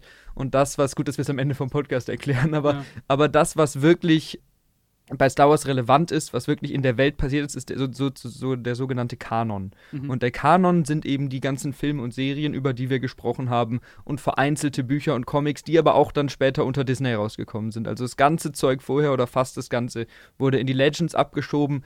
Was aber für Disney natürlich ganz praktisch ist, weil bei ihren neuen Projekten können sie sich dann teilweise an Ideen aus den Legends bedienen, Ich, so ein bisschen. ich muss auch sagen, ich finde das ganz cool, den Weg, den sie grundsätzlich da bestritten haben, weil ich finde es cool, dass sie nicht gesagt haben, ja, das ist jetzt alles Bullshit, können wir jetzt alles in die Tonne kloppen, sondern ich finde, das ist eigentlich eine elegante Lösung gewesen, zu sagen, das sind jetzt Legends, da darfst du wieder ein bisschen Ja. Raum und ein bisschen Platz haben, neue Geschichten zu erzählen. Und diese Legends, das sind halt Legenden, die sich so praktisch im Star Wars-Universum erzählt werden. Und manche, da ist in einer Legende ist ja immer so vielleicht ein wahrer Kern drin. Ja. Und dann kann man Sachen ein bisschen übernehmen oder man verändert sie ein bisschen und man ist da einfach ein bisschen flexibel, aber diese Sachen spielen trotzdem, sage ich noch, eine Rolle in diesem Star Wars-Kanon immer noch. Ja. Also, das finde ich eigentlich eine schöne Idee. Auch, dass man eben kreative Freiheit hat. Jetzt ist aber die Frage, ja, haben die das so gut genutzt, diese, diese Freiheit, die sie da hatten? Ich finde, es gibt ein paar tolle Projekte, wie Andor, wie Rogue One, Mhm. ähm, Rebels. auch Rebels. Ich finde halt, teilweise fühlt sich schon einfach nach Content an. Ja. Und ja, ist nicht so ganz richtig auserzählt. Ich finde, man merkt noch immer irgendwie so, so ein bisschen, dass sie nicht so richtig sich trauen, wegzugehen von deren originalen Filmen und immer drumherum alle Geschichten zu erzählen, was wir schon kennen. Was ein bisschen schade ist, grundsätzlich, ja, es ist, man merkt vielleicht ein bisschen so eine Disneyisierung mit, ja, mehr Mhm. für Familien und sowas, aber ja, ich, Also im Endeffekt finde ich es cool, dass sie es übernommen haben, weil deswegen mehr kommt. Ja. Und ähm, lange war das auch auf einem Niveau, wo man das irgendwie noch akzeptieren konnte. Mittlerweile habe ich wirklich das Gefühl, es ist zu viel. Ja. Es ist Content und es ist gerade nicht mehr so ein richtiger roter Faden da. Also diese ganze Geschichte mit den Sequels, mit Palpatine Return somehow, wie auch immer, das, da, da merkt man halt, dass da kein Plan da ist und dass sie es im Nachhinein irgendwie versuchen zu erklären oder so. Und das finde ich schade, weil ich glaube, wenn du so eine große Welt erzählst und aufbaust und weitermachst, dann musst du, so wie es Marvel am Anfang gemacht hat, auch einen ganz klaren Plan und einen ganz klaren roten Faden haben, den du verfolgst. Mhm. Und den haben sie bei manchen Projekten immer noch, aber bei vielen nicht mehr und da stört es mich mittlerweile. Aber ich denke, da werden wir dann auch in unserem Ahsoka-Talk, wenn die Serie Ja. vorbei ist, noch ein bisschen mehr drauf eingehen. Ja, ich würde sagen, ähm, an der Stelle, also ich würde jetzt noch ganz kurz dazu was sagen, aber ich glaube, damit kann ich dann auch gleich weiter verweisen, vielleicht auf einen kommenden Podcast, der noch kommt, vor allem zu den Serien. Da gibt es ja mittlerweile eine ganze Reihe von Serien, die rausgekommen sind. Ich bin grundsätzlich, habe ich Disney Star Wars immer verteidigt, Mhm. ganz ehrlich, weil ich fand bis zum Ende, also bis vor allem bei den Filmen, muss ich sagen, ich liebe Rogue One. Wirklich, ich habe man ja auch gesehen, ich habe den auf Platz 3 sogar gerankt. Ich liebe Rogue One. Ich mag Solar Star Wars Story richtig gern. Ich mag auch Star Wars 7 richtig gerne. Ich kann sogar in irgendeiner Form noch Star Wars 9 was abgewinnen. Ich mag Star Wars 8 wirklich gar nicht. Das habe ich auch, glaube ich, klar gemacht. Aber ich muss sagen, im Schnitt, dann kam noch Mandalorian und so raus. Und ich dachte mir immer so, und die, die siebte Staffel Clone Wars und, und vor allem Rebels auch. Und Rebels Mhm. liebe ich. Und ich muss sagen, eigentlich waren die ganz, also die Mehrzahl der Projekte haben mir richtig gut gefallen. Es gab halt diese richtige Gurke Star Wars 8. Mittlerweile hat sich da aber mein Bild ein bisschen gewandelt. Und ich glaube, da reden wir dann wieder drüber, wenn wir um die wenn es um die Serien geht. Aber für mich war, und das kann ich schon mal vorwegnehmen, für mich war Obi-Wan ein ganz großer Bruchpunkt. Und ich glaube, auch da geht es nicht nur mir so, sondern da Ja. geht es vielen Fans so. Da können wir dann noch mal drauf zurückkommen, wenn es Ja. um die Serien geht. So ist es. Genau. So, damit würde ich sagen, haben wir es eigentlich. Da sind wir mit diesem Part durch. Wir sind natürlich jetzt, man kann nie alles abdecken, gerade Star Wars ist so riesig, aber wir haben jetzt hier so ein bisschen einfach mal berichtet, was, ähm, was unsere Meinung zu den ganzen Filmen ist. Ich hoffe, es hat Spaß gemacht. Ich würde aber jetzt noch mal zu unserem kleinen Part kommen, den wir immer am Ende unseres Podcasts haben. Nämlich, was habt ihr zuletzt gesehen? Weg von Star Wars. Also, Ah. und wenn du zuletzt einen Star Wars-Film gesehen hast, Moritz, dann zählt der nicht. okay, also dann muss ich noch mal gucken, aber dann fangt ihr bitte an. Okay, ich kann ja einfach mal beginnen, während ihr beide noch raussucht. Ich habe mir äh, Promising Young Woman angeguckt. Oh. Zum, zum ersten Mal. Das ist ein relativ neuer Film, ist vor ein paar Jahren erst rausgekommen und es geht eben als Aufhänger um eine Frau, die sich betrunken stellt, in Clubs geht, ähm, von Männern mit nach Hause genommen wird und diese Männer dann mit ihrem Fehlverhalten konfrontiert. Und im Laufe dieser Geschichte wird die Figur dieser Frau dann noch ein bisschen dekonstruiert. Es geht ein bisschen um ihre Vergangenheit. Und im Endeffekt ist dieser Film eine sehr detailreiche und vielschichtige Abrechnung mit diesem mit dieser männerzentrierten Welt und mit dem Umgang, den, den viele Männer mit, mit Frauen haben. Und ich, ich kann mir vorstellen, dass sehr schnell bei sowas der Vorwurf kommt, das ist so irgendein blöder Woke-Film oder so. Das ist er aber überhaupt nicht, weil das ist in keiner Weise platt oder langweilig oder doof dargestellt, Ja. sondern da sind wirklich so viele Momente drin, wo sich jeder Mann bestimmt denkt, boah, da muss ich jetzt noch mal mein Fehlverhalten, da muss ich noch mal drüber nachdenken. Habe ich sowas auch schon mal gemacht? Ja, das, ich hatte den Film auch bei, äh, was haben wir zuletzt geschaut, vor ein paar Wochen drin. Ja. Und genau dasselbe habe ich auch gesagt. Aber freut mich, dass es dir auch so gut gefallen hat. Ja, also ich, ich fand den wirklich spannend, weil ich glaube, da kann jeder so ein bisschen was draus mitnehmen, ohne jetzt auch nur zu sagen, dass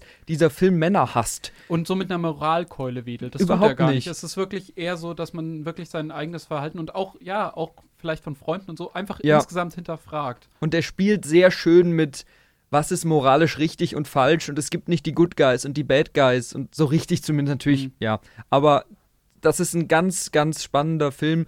Gut handwerklich merkt man an ein paar Stellen, dass es ein Erstlingswerk ist. Da ist dann Mhm. irgendwie mit, mit dem Pacing oder mit der Continuity so ein bisschen Ja. schwurbelig. Aber das hat mich in dem Film überhaupt nicht gestört, weil da wirklich der Fokus auf dieser Message liegt und die so schwer wiegt und so wichtig ist, Ja. dass ja, das alles überschattet hat und gerade auch, ohne jetzt viel zu, vorwegnehmen zu wollen, ich schwärme sehr, es tut mir leid, Ja. ähm, das Ende von diesem Film ist so ein Wow-Moment. Das weil, fand ich auch. Weil, weil der am Anfang fast schon leicht anfängt und dann wirklich in so eine ganz andere Richtung geht und wirklich Sachen macht, wo man niemals mit rechnen würde, Ja. ohne dass es sich wie ein erzwungener Twist anfühlt. Also fand ganz, ganz Äh, fantastischer fand Film. ich auch, und ich fand vor allem, wenn man so, das hatte ich auch gesagt eben vor ein paar Wochen, wenn man so, ja, mit seinen Schaugewohnheiten daran Ja. tritt, man denkt so, ah, okay, jetzt passiert das, jetzt passiert das, jetzt passiert das, und dann plätschert das halt so hin. Und dann kommt aber ein Punkt irgendwann, das, damit hat man gar nicht Ja. gerechnet. Und das hat mich wirklich komplett überrascht. Also ich war wirklich auf einen Schlag so, okay. ja. Ah, und dann äh, fügt sich das doch wieder so, dass es richtig stimmig und Ja. organisch wirkt. Und ja, ich war auch ganz begeistert. Ja. Kommt auf jeden Fall auf meine Liste. Aber ich habe ihn noch nicht gesehen. Ah, ja. Ähm, deswegen kann ich jetzt auch recht wenig dazu sagen. Ich habe auch neulich einen Film angeguckt. Im Kino, nämlich Past Lives. Der läuft eigentlich auch noch immer. Mhm. Das ist auch ein Erstlingswerk und ähm, der hat mich auch wirklich sehr überzeugt. Es geht um ja, so eine Art Liebesgeschichte. Ähm, es beginnt irgendwie so in der, der Kindheit von den zwei Personen. Äh, und das, das Mädchen ähm, wandert dann mit ihrer Familie erst nach Kanada aus. Zwölf Jahre später tritt sie dann wieder mit, mit ihrem Kindheitsfreund in Kontakt, allerdings nur online über Skype, weil er wohnt noch in äh, Korea. Sie ist aus Korea ausge Es ist ein ausgewandert. koreanischer Film. Genau, es ist ein südkoreanischer Film. Und äh, sie lebt eben zu dem Zeitpunkt in New York und dann skypen sie, der Kontakt bricht wieder ab.